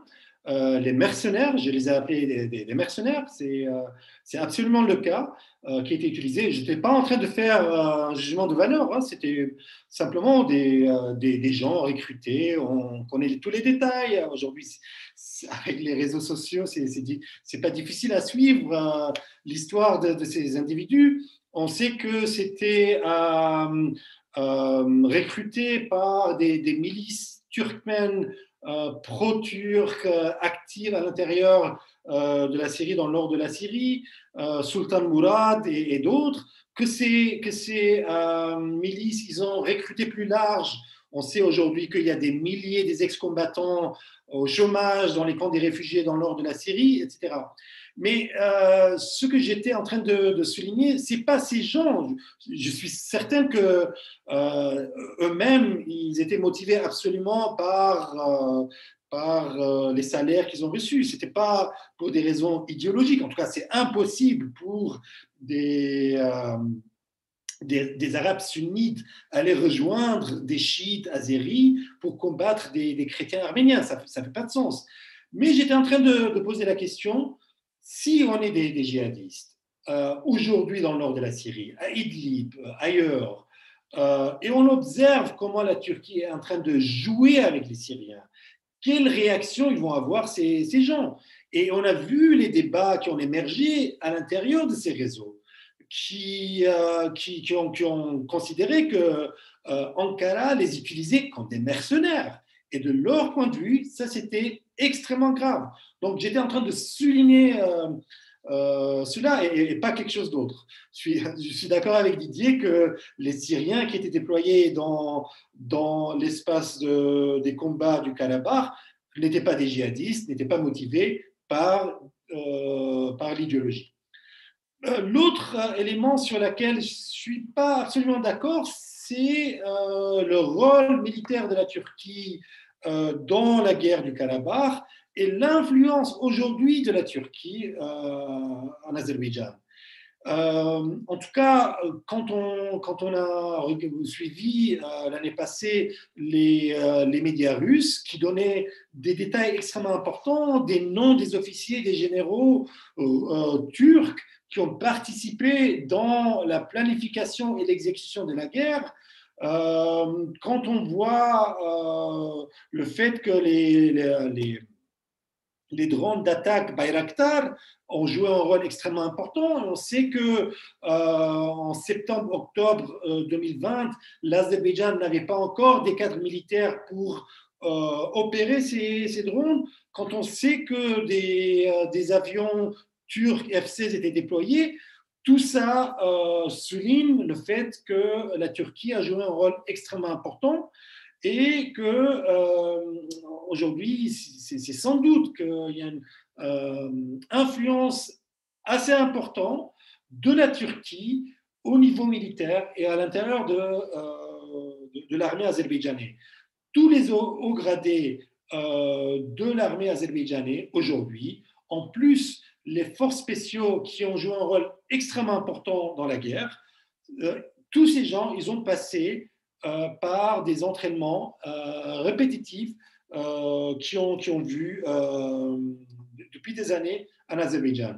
Et de point de vue de, de secteur militaire russe, ça c'est un point à souligner. Et aujourd'hui, l'Azerbaïdjan, bien sûr, l'Azerbaïdjan a également euh, beaucoup des atouts et des instruments euh, pour influencer la Turquie, mais aujourd'hui, l'Azerbaïdjan, à travers cette deuxième guerre de Karabakh, a invité toutes les tensions de Moyen-Orient, euh, a invité pas seulement des, acteurs mercenaires syriens, mais aussi a invité la compétition et la collaboration turco-russe au Caucase du Sud. Et en plus, euh, l'Azerbaïdjan est sur la frontière avec l'Iran.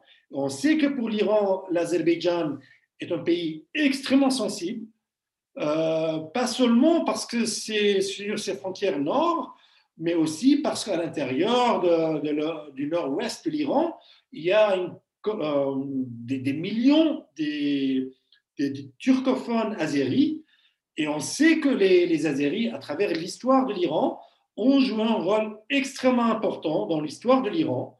Ce pas des gens marginalisés, ce pas des gens de deuxième classe. Les grandes dynasties qui ont forgé l'Iran euh, moderne, les Safavides, les Qajars, sont des dynasties euh, qu'on peut identifier avec l'ethnie azerbaïdjanaise, c'est les turcophones azerbaïdjanais. Euh, et, donc, pour Téhéran, les développements dans, le Caucase l'année passée sont des développements extrêmement inquiétants. Donc voilà pour, pour le Caucase. Par rapport à toutes ces grandes théories euh, d'alliance dans le Moyen-Orient, moi je dirais ces grandes théories vont rester des grandes théories. Aujourd'hui dans le Moyen-Orient, les grandes narratives n'ont pas leur place. On est dans un jeu, j'ai estimé, extrêmement cynique mais aussi extrêmement violent. Euh, donc, il ne faut pas attendre des grandes alliances sur le long terme, mais plutôt euh, un jeu tactique très sévère et très cynique et avec des, coups à gauche à droite à, euh, attendre. Simplement rebondir avant de répondre aux questions sur ce que dit Viken. Sur, l'Iran, c'est évidemment très important et je, fais rarement des paris, mais je pense que je peux en faire un c'est que dans les mois à venir, on va voir un rapprochement entre l'Iran et la Russie sur le domaine du Caucase. Parce que, et les Russes, pour les raisons que tu as très bien évoquées, et les Iraniens se méfient beaucoup de la Turquie. Et donc, je pense que les Russes ont tout à fait intérêt à, je ne sais pas prendre quelles initiatives, à l'égard de l'Iran, mais pour contrer euh, l'accroissement potentiel et hypothétique de la Turquie dans la région. Bon, je ferme je n'ai pas le temps de rebondir. Et puis, très juste sur le rappel de l'importance euh, des Azerbaïdjanais dans la construction même de l'État-nation iranien, euh, de leur place dans l'appareil d'État. Donc, c'est pas, c'est tous, sauf des marginaux, ils sont sur la périphérie géographiquement, mais alors euh, dans la construction de l'Iran moderne et, plus ancien d'ailleurs, ils ont une place tout à fait essentielle. Ça, c'est, c'est clair, y, y, compris au moment de la révolution islamique les hommes qui ont eu des rôles déterminants sont souvent d'origine azerbaïdjanaise. Bon, ok. Alors, sur les, deux, les trois questions qui ont été posées, je vais aller très vite. Hein. quelle est l'importance de la géostratégie de, de, la Méditerranée orientale pour la Turquie? Ah ben, Il suffit de regarder une carte. Hein. C'est-à-dire que la Turquie, qu'on le veuille ou pas, elle fait partie de la Méditerranée orientale. Et donc, c'est pourquoi tout à l'heure, je considérais que sur le fond, la Turquie a des intérêts légitimes, je dis bien légitimes, à faire valoir. Et ne croyez surtout pas que euh, les tensions qu'on a vues se développer au cours de 2020 ne, ne sont que le produit de l'agressivité de M. Erdogan. Bien sûr, il en rajoute, c'est ce que je disais, je dénonce la forme, la rhétorique agressive, inquiétante, préoccupante, bien sûr. Mais je pourrais vous sortir, mais on n'a pas le temps, des déclarations euh, de l'ancien Premier ministre, puis président de la République de Turquie, Turgut Özal, qui est mort il y a bien longtemps, en 1993. Turgut Özal, à propos des relations avec la Grèce et des enjeux de la Méditerranée orientale, avant même qu'on ait découvert le gaz, avant même, avait une rhétorique qui était encore plus agressive que celle de Erdogan. Il a été, je c'est ma bibliothèque est juste à côté, je pourrais vous ressortir les citations, à menacer la Grèce de guerre. Or, à l'époque, rappelez-vous, Turgut Özal, il était en cours dans tous les milieux européens, atlantistes, américains. Donc, ce que je veux simplement prouver, c'est qu'il y a un enjeu fondamental autour de la Méditerranée orientale pour la Turquie, parce que c'est son cadre naturel de développement de son influence. Donc on ne peut pas faire comme si la Turquie n'existait pas. Donc évidemment, il faut résoudre ces enjeux de façon diplomatique et politique, et surtout pas par la guerre, mais pour autant, les Turcs, avec ou sans Erdogan, euh, défendront leurs intérêts nationaux, ou ce qu'ils perçoivent comme leurs intérêts nationaux.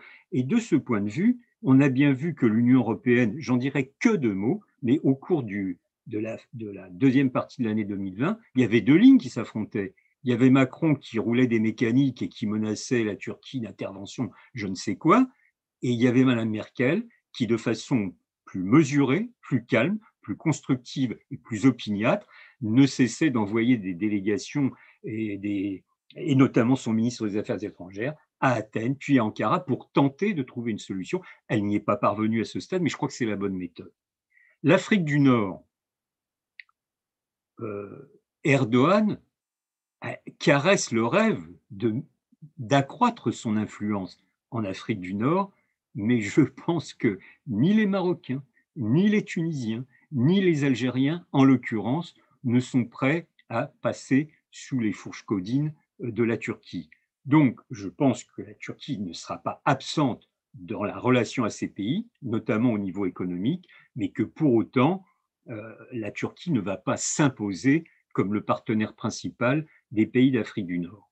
Alors sur l'Égypte, et c'était le troisième élément dans la question, euh, rappelez-vous quand même que depuis le coup d'État du maréchal président Sisi, euh, c'est la guerre froide, si vous me passez l'expression, entre Ankara et Le Caire les injures volent bas. Euh, euh, Erdogan a, même à un moment euh, refusé de participer à une réunion à New York dans, le cadre de l'ONU parce que Sisi se trouvait dans une salle et qu'il ne voulait pas être dans la même salle que lui. Bon, ça, Erdogan n'a pas du tout, du tout, du tout digéré le coup d'État qui a été fomenté contre les frères musulmans et le président Mohamed Morsi. Mais depuis quelques jours en réalité. Il, semble, je, suis très prudent, je ne sais pas lire dans le mar de café, même le café ottoman, donc je suis très prudent, on va voir comment ça évolue, mais il y a un nouveau langage, de nouvelles formes d'expression entre la Turquie et l'Égypte.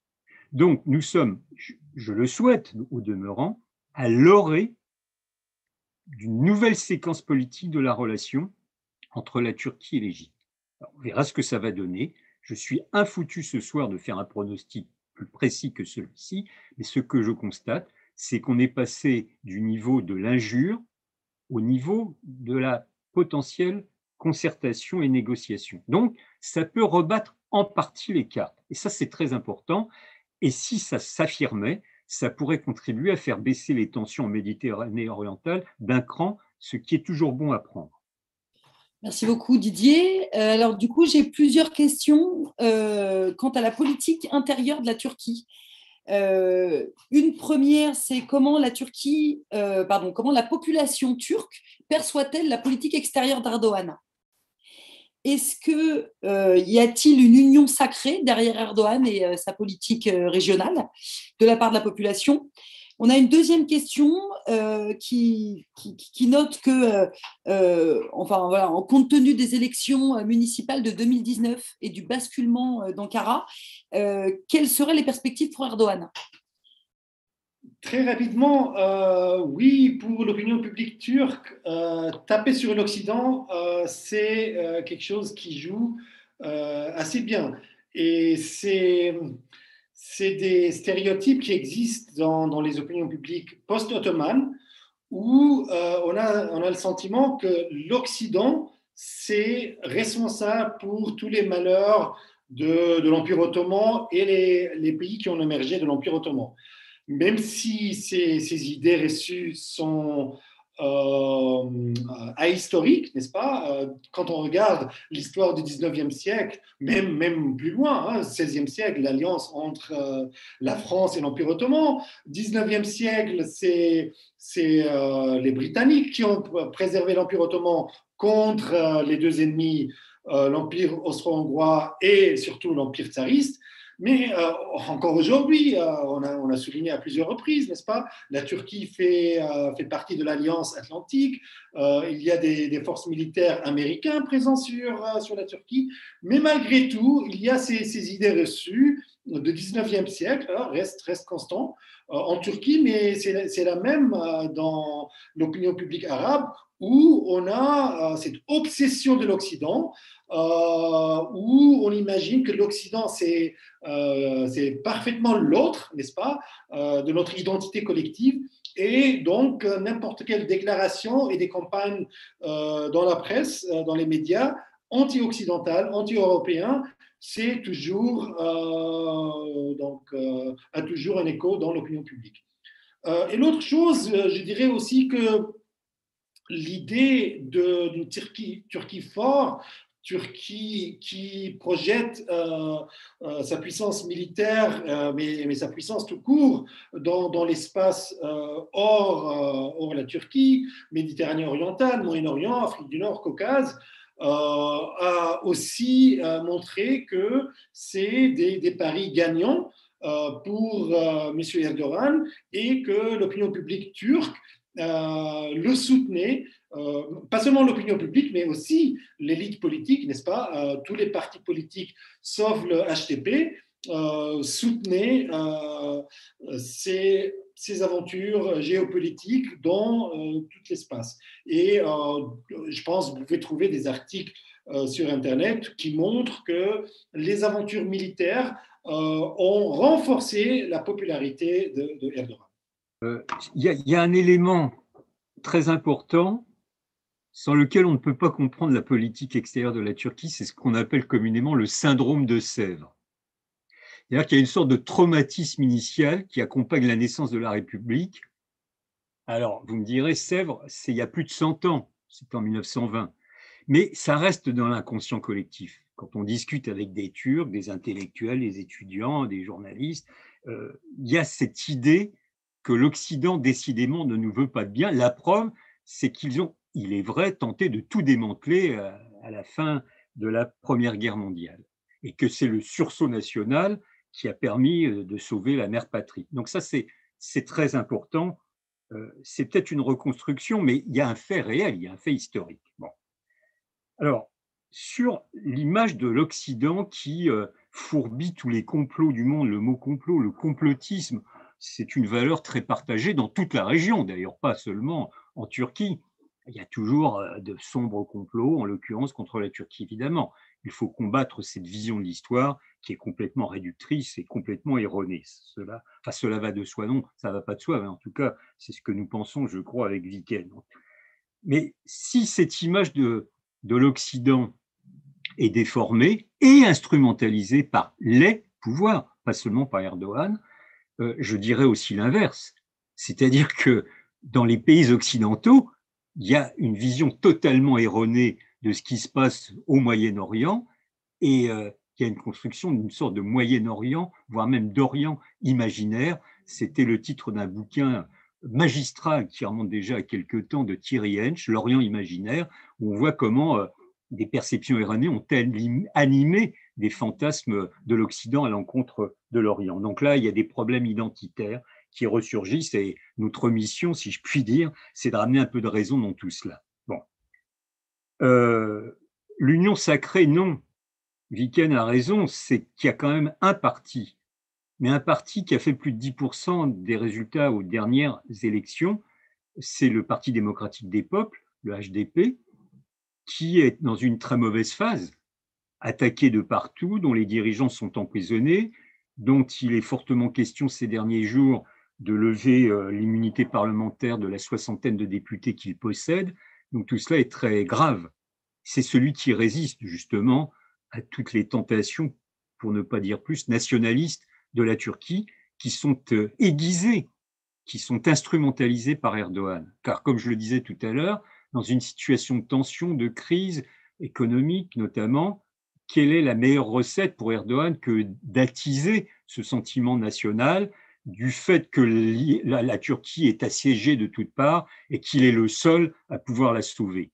Et donc, sur ce terrain, il arrive, il est vrai, pour les dossiers que nous avons abordés ensemble, à réaliser, mis à part le Parti démocratique des peuples, non pas l'union sacrée, mais une relative euh, concordance ou convergence.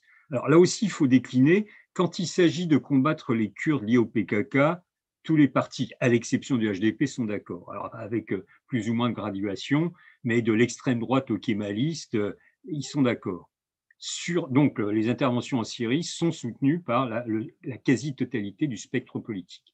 Sur le Haut-Karabakh, c'était pareil, pour aller vite. Par contre, sur la Libye, les kémalistes, le Parti républicain du peuple, étaient beaucoup plus critiques sur le thème qu'est-ce qu'on va faire.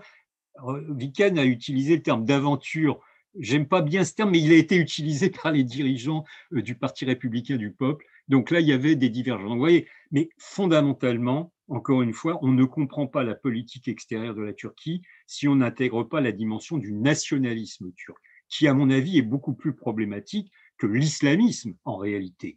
L'islam politique, ce n'est pas, à mon avis, le danger principal qui se pose à la Turquie. Par contre, le nationalisme, comme tous les nationalismes à travers tous les pays du monde, c'est un vrai défi, un vrai problème porteur de danger. Dernière chose, sur euh, la société civile, parce qu'a été évoqué euh, la perte d'Ankara et d'Istanbul aux dernières élections euh, municipales au printemps 2000.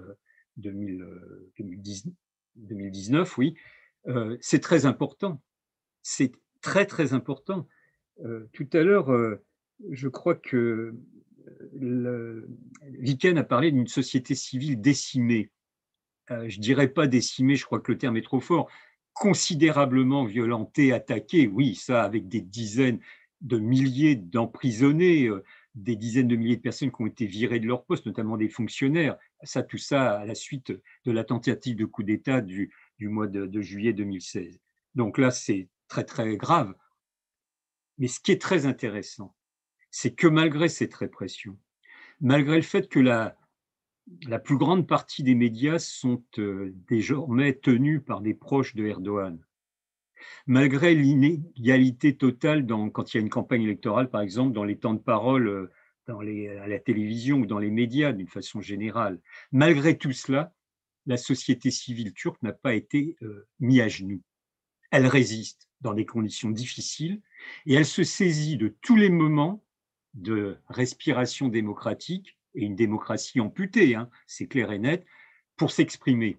Et donc, Istanbul, plus une quinzaine de millions d'individus à Istanbul, qui a été le, fief et la base de départ de Erdogan.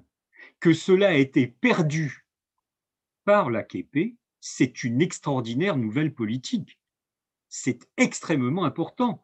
Alors je ne dis pas que, le régime de Erdogan est maintenant à l'agonie, non, ce serait aller trop vite en besogne, parce que je rappelle quand même qu'au même municipal, au niveau national, l'AKP, à lui seul, je dis bien à lui seul, faisait 44% des suffrages exprimés, et plus de 50% en alliance avec le Parti d'action nationaliste, qui est un parti d'extrême droite euh, xénophobe, raciste et, toutes sortes d'autres qualités. Donc, euh, Erdogan n'a pas dit son dernier mot, outre qu'il a ses capacités de rebond tactique que nous avons évoquées tout à l'heure, on verra l'évolution des choses. Il n'empêche, il n'empêche, on voit que dans les grands centres urbains, là où il avait constitué sa base électorale, il est en train de la perdre. Donc c'est une extraordinaire euh, nouvelle politique et c'est donc une nouvelle séquence qui s'est ouverte à partir du printemps 2019. D'autant que, pour terminer, que je crois que le différentiel du nombre de voix à l'élection d'Istanbul, c'était 30 000. 30 000 sur 15. Alors, il y a 15 millions d'habitants, il doit y avoir 7-8 millions d'électeurs. Donc 30 000, c'est peanuts. Donc Erdogan a voulu procéder à un deuxième vote. Il a annulé le premier en disant qu'il y avait eu des magouilles. Ouais, d'accord. Donc il y a eu une deuxième élection à Istanbul. Et là, le différentiel de voix était de 800 000. Ah. Donc là, c'est clair et net. il y a eu un désaveu, y compris parmi certains de ses partisans, qui ont considéré que son refus de jouer le jeu démocratique, d'accepter le verdict des urnes, n'était pas acceptable. Donc, à force de jouer avec les principes démocratiques, Erdogan joue très gros et ça risque de se retourner en son contraire. Alors, je dis bien, c'est une hypothèse. Je ne dis pas que c'est ce qui va se passer, nous verrons bien. Mais ce que je pense fondamentalement, c'est que Erdogan, il a mangé son pain blanc, que la situation va être de plus en plus compliquée, et y compris même parce qu'il a polarisé à tel point la société que le pouvoir de l'AKP risque de basculer. On va voir, on n'en est pas là, il faut rester là aussi la tête froide et lucide, mais pour autant, nous ne sommes plus dans la, phase d'expansion, d'affirmation de l'AKP. Donc je rappelle quand même au passage qu'il a gagné 14 échéances, enfin 14 compétitions électorales de suite depuis qu'il est au pouvoir. Mais la perte d'Istanbul et d'Ankara, c'est tout à fait essentiel. Et au passage, et pour je termine là, ça me prouve de mon point de vue que ce n'est pas une dictature. Je lis parfois cela, la Turquie est une dictature. Il y a même un hebdomadaire français qui en avait fait son grand titre il y a quelques mois ou un an et demi, le dictateur. Non, c'est un autocrate, bien sûr, euh, c'est une pratique, euh, une démocratie libérale, comme on dit maintenant, mais ce n'est pas une dictature au sens, euh, le mot dictature a une signification précise. Et la preuve, c'est Ankara, Istanbul. Merci Didier. J'en profite pour passer sur une autre question qui a été posée, qui, pose la question de savoir si, si la personnalité d'Erdogan euh, n'est-elle pas minimisée justement dans cette politique à la fois intérieure et extérieure? Et, euh, est-ce que si justement l'opposition euh, reprenait le pouvoir, est-ce qu'il y aurait certainement un changement de politique assez important au niveau régional et notamment dans les relations entre l'Occident et la Turquie? Il y a une autre question qui, qui, peut aller avec dans la thématique, c'était à propos de la diaspora turque en Europe. la question c'était comment évaluez-vous l'influence d'Erdogan et donc de l'AKP en Europe, euh, notamment à travers les diasporas françaises et allemandes, euh, qui sont, euh, voilà, on le sait, très importantes. très rapidement, d'abord, je, veux dire deux, choses sur le traité de Sèvres et l'importance pour la Turquie et pour l'ensemble du Moyen-Orient. En fait, je pense que ni la Turquie ni les autres pays qui ont émergé sur les décomptes de, de l'Empire ottoman, ils ont réussi à dégérer euh, l'éclatement de l'Empire. Je pense jusqu'à aujourd'hui, on est dans, cette période où on n'arrive pas à retrouver un système équilibré. Et je pense les événements euh, au Liban, en Syrie, en Irak montrent tout ça. Mais aussi en Turquie, je pense, euh, les Turcs, ils ne sont pas capables de, de, discuter, de, de digérer le traumatisme qu'ils ont vécu pendant la Première Guerre mondiale toutes les souffrances qu'ils ont vécues et, euh, l'échec euh, profond de, l'Empire ottoman, euh, ça, reste de, l'actualité. Et, là, il y, a, plusieurs éléments à dire, hein, n'est-ce pas? Je pense une des aspects qui bloque la Turquie d'aller en avant, c'est exactement revisiter la Première Guerre mondiale et, et, comprendre ce qui s'est passé. Et là, bien sûr, le blocage principal, c'est la négation du génocide des Arméniens, mais aussi des Assyriens et euh, les déportations massives des, Grecs. je pense que c'est un facteur extrêmement important qui bloque la Turquie, pas seulement euh, dans leur effort de discussion de ce qui s'est passé avec les Arméniens, mais aussi dans l'effort de comprendre ce qui s'est passé avec les Turcs eux-mêmes, les Turcs, les Kurdes, tous les autres. Je pense que ces deux questions sont liées. Pour moi, la question euh, de, négation euh, du génocide, ce n'est pas une question arménienne, bien sûr, ce l'est, mais en, dehors de ça, il y a une autre question qui, qui touche les fondements de la Turquie moderne et tout le blocage euh, politique et tout le blocage de revisiter le passé euh, qui, qui, est causé par ça. Et, là, je suis encore une fois, euh, Didier, il a dit l'idée que Sèvres, c'est un complot occidental, etc. Il faut souligner encore une fois que l'Empire ottoman, Enver, Talat, Djemal, ils avaient le choix en 1914 de rester Or, euh, la guerre civile européenne, qui, est la Première Guerre mondiale, n'est-ce pas? Les Britanniques, ils ont essayé de, convaincre les dirigeants euh, de, l'Empire ottoman de l'époque de, rester neutres. Et c'était leur choix, ce n'était pas un complot euh, anglais, français, russe de, de, démanteler l'Empire ottoman. Au contraire, c'était dans l'intérêt, en tout cas, ces trois empires, de préserver l'Empire ottoman mais par contre, c'était le choix de, ces aventuriers d'aller en avant, se jeter dans le feu européen et finalement détruire l'Empire euh, ottoman. Euh, maintenant, euh, quelques mots sur Erdogan et les diasporas turques en Europe. il faut dire que déjà traditionnellement, n'est-ce pas, l'État turc avait cadré une partie des, migrants turcs à travers les réseaux de, l'extrême droite, les loups gris, etc. Mais en, plus, euh, aujourd'hui, on sait que depuis quelques années, euh, l'AKP a créé un deuxième réseau euh, à travers les ambassades qui ont encadré aussi les, islamistes turcs, kurdes et d'autres à travers les réseaux de, de l'AKP. Et aujourd'hui, on voit que pour la Turquie, euh, ces diasporas, ces réseaux multiples, donc d'extrême droite nationaliste, euh, islamiste, euh, à travers l'AKP, sont des instruments d'influence politique pour Ankara vis-à-vis des pays européens, l'Union européenne. France, Allemagne étaient mentionnés, pourquoi pas la Belgique également, et peut-être d'autres. Il y, a une question là. Quelqu'un demandait dans les, ce que tu as demandé, là, Noémie, sur est-ce que si Erdogan était battu et que donc l'opposition actuelle arrive au pouvoir, est-ce qu'il y aurait un changement de cap dans la politique régionale? Bah, Pour les raisons qu'on a évoquées euh, tout à l'heure, euh, non, il n'y aurait pas un changement de cap à 180 degrés. Euh, je pense que les méthodes seraient très différentes de celles utilisées par Erdogan. Il me semble en tout cas. Que quand même Erdogan, au cours de la dernière période, a une forte propension à, injurier copieusement tous les chefs d'État qui ne sont pas d'accord avec lui, à vouloir leur donner des leçons. Bon, enfin, tout ça n'est pas très acceptable.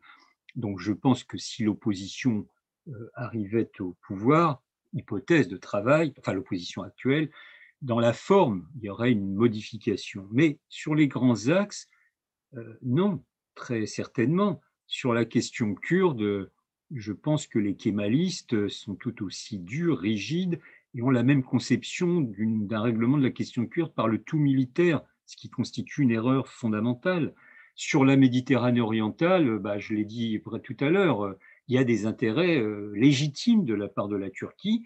Alors, ce qu'on peut souhaiter, c'est que si l'opposition parvenait au pouvoir, elle défende ses intérêts, ce que je considère légitimes d'une autre manière, moins agressive. Mais voyez, dans la forme, ça pourrait être très important, et c'est pas négligeable dans la diplomatie, les questions de forme mais pour autant les grands axes ne seraient probablement pas radicalement modifiés. Ça, je, ne le crois pas. Et sur la diaspora turque, ce qui est intéressant, pour compléter ce que disait Viken, c'est qu'on peut constater, par exemple en France, lorsqu'il y a des élections, désormais, euh, les ressortissants turcs qui vivent en France peuvent voter en France. C'est assez récent d'ailleurs. Avant, ils étaient obligés de retourner en Turquie. Il y avait même des urnes installées dans les aéroports. Il y en a qui faisaient les allers-retours, qui allaient voter et qui revenaient. Maintenant, ils peuvent voter en France dans les consulats. Donc, on constate que le, pourcentage de voix de l'AKP est supérieur en France, parmi les votes des Turcs en France, que euh, Turquie même. Et c'est aussi vrai en Allemagne. Alors, il y a des pays d'Europe, par contre, d'autres pays européens, par exemple des pays euh, scandinaves, où, c'est le parti kurde qui arrive en tête. Donc, vous voyez, ça dépend. Mais pour ce qui concerne l'Allemagne, la France, la Belgique, là où il y a des, de fortes concentrations de communautés d'origine turque, euh, oui, l'AKP euh, est majoritaire, dans les urnes en tout cas, et clairement se sert de, ou cherche à se servir de cette diaspora comme d'un moyen de pression sur les, politiques euh, menées par les gouvernements locaux, avec d'ailleurs plus ou moins de bonheur. Alors ça nous renvoie, si on a deux minutes, à, toute la loi euh, sur le séparatisme ou d'affermissement des principes républicains. Et on a entendu Macron à plusieurs reprises dénoncer l'emprise des, des, imams turcs qui étaient envoyés en France, eh ben, je peux vous dire, moi je suis mais radicalement contre l'esprit et la lettre de cette loi, sauf sur ce point. Je pense qu'il n'est pas normal que les imams turcs soient envoyés en France sans qu'ils ne connaissent un mot de français au passage et qu'ils fassent en réalité de la propagande politique. Et ça, c'est pas acceptable du point de vue des principes républicains. Encore une fois, pour tout le reste de ce que contient cette loi, je suis totalement contre, mais sur cet aspect, il y a un problème. Euh, je ne sais pas si c'est une loi qui va la régler, mais en tout cas, ça mérite une singulière discussion avec nos partenaires turcs. C'est d'autant plus grave et important qu'aujourd'hui, nos enseignants français à l'université francophone de Galatasaray ont de vives difficultés à voir euh, la prolongation de leur permis de séjour, parce qu'Erdogan a dit, bah, puisque vous voulez imposer que les gens que j'envoie en France puissent parler le français, moi je vais imposer aux, aux enseignants français de l'université francophone de parler le turc. Donc on voit un jeu un peu malsain, donc il est urgent de sortir de cette surenchère, de s'asseoir autour d'une table et de discuter. Merci beaucoup. Euh, alors, je, pense qu'on va s'arrêter là. Euh, je voudrais vraiment euh, vous remercier tous les deux, Viken et Didier, pour vos interventions très intéressantes.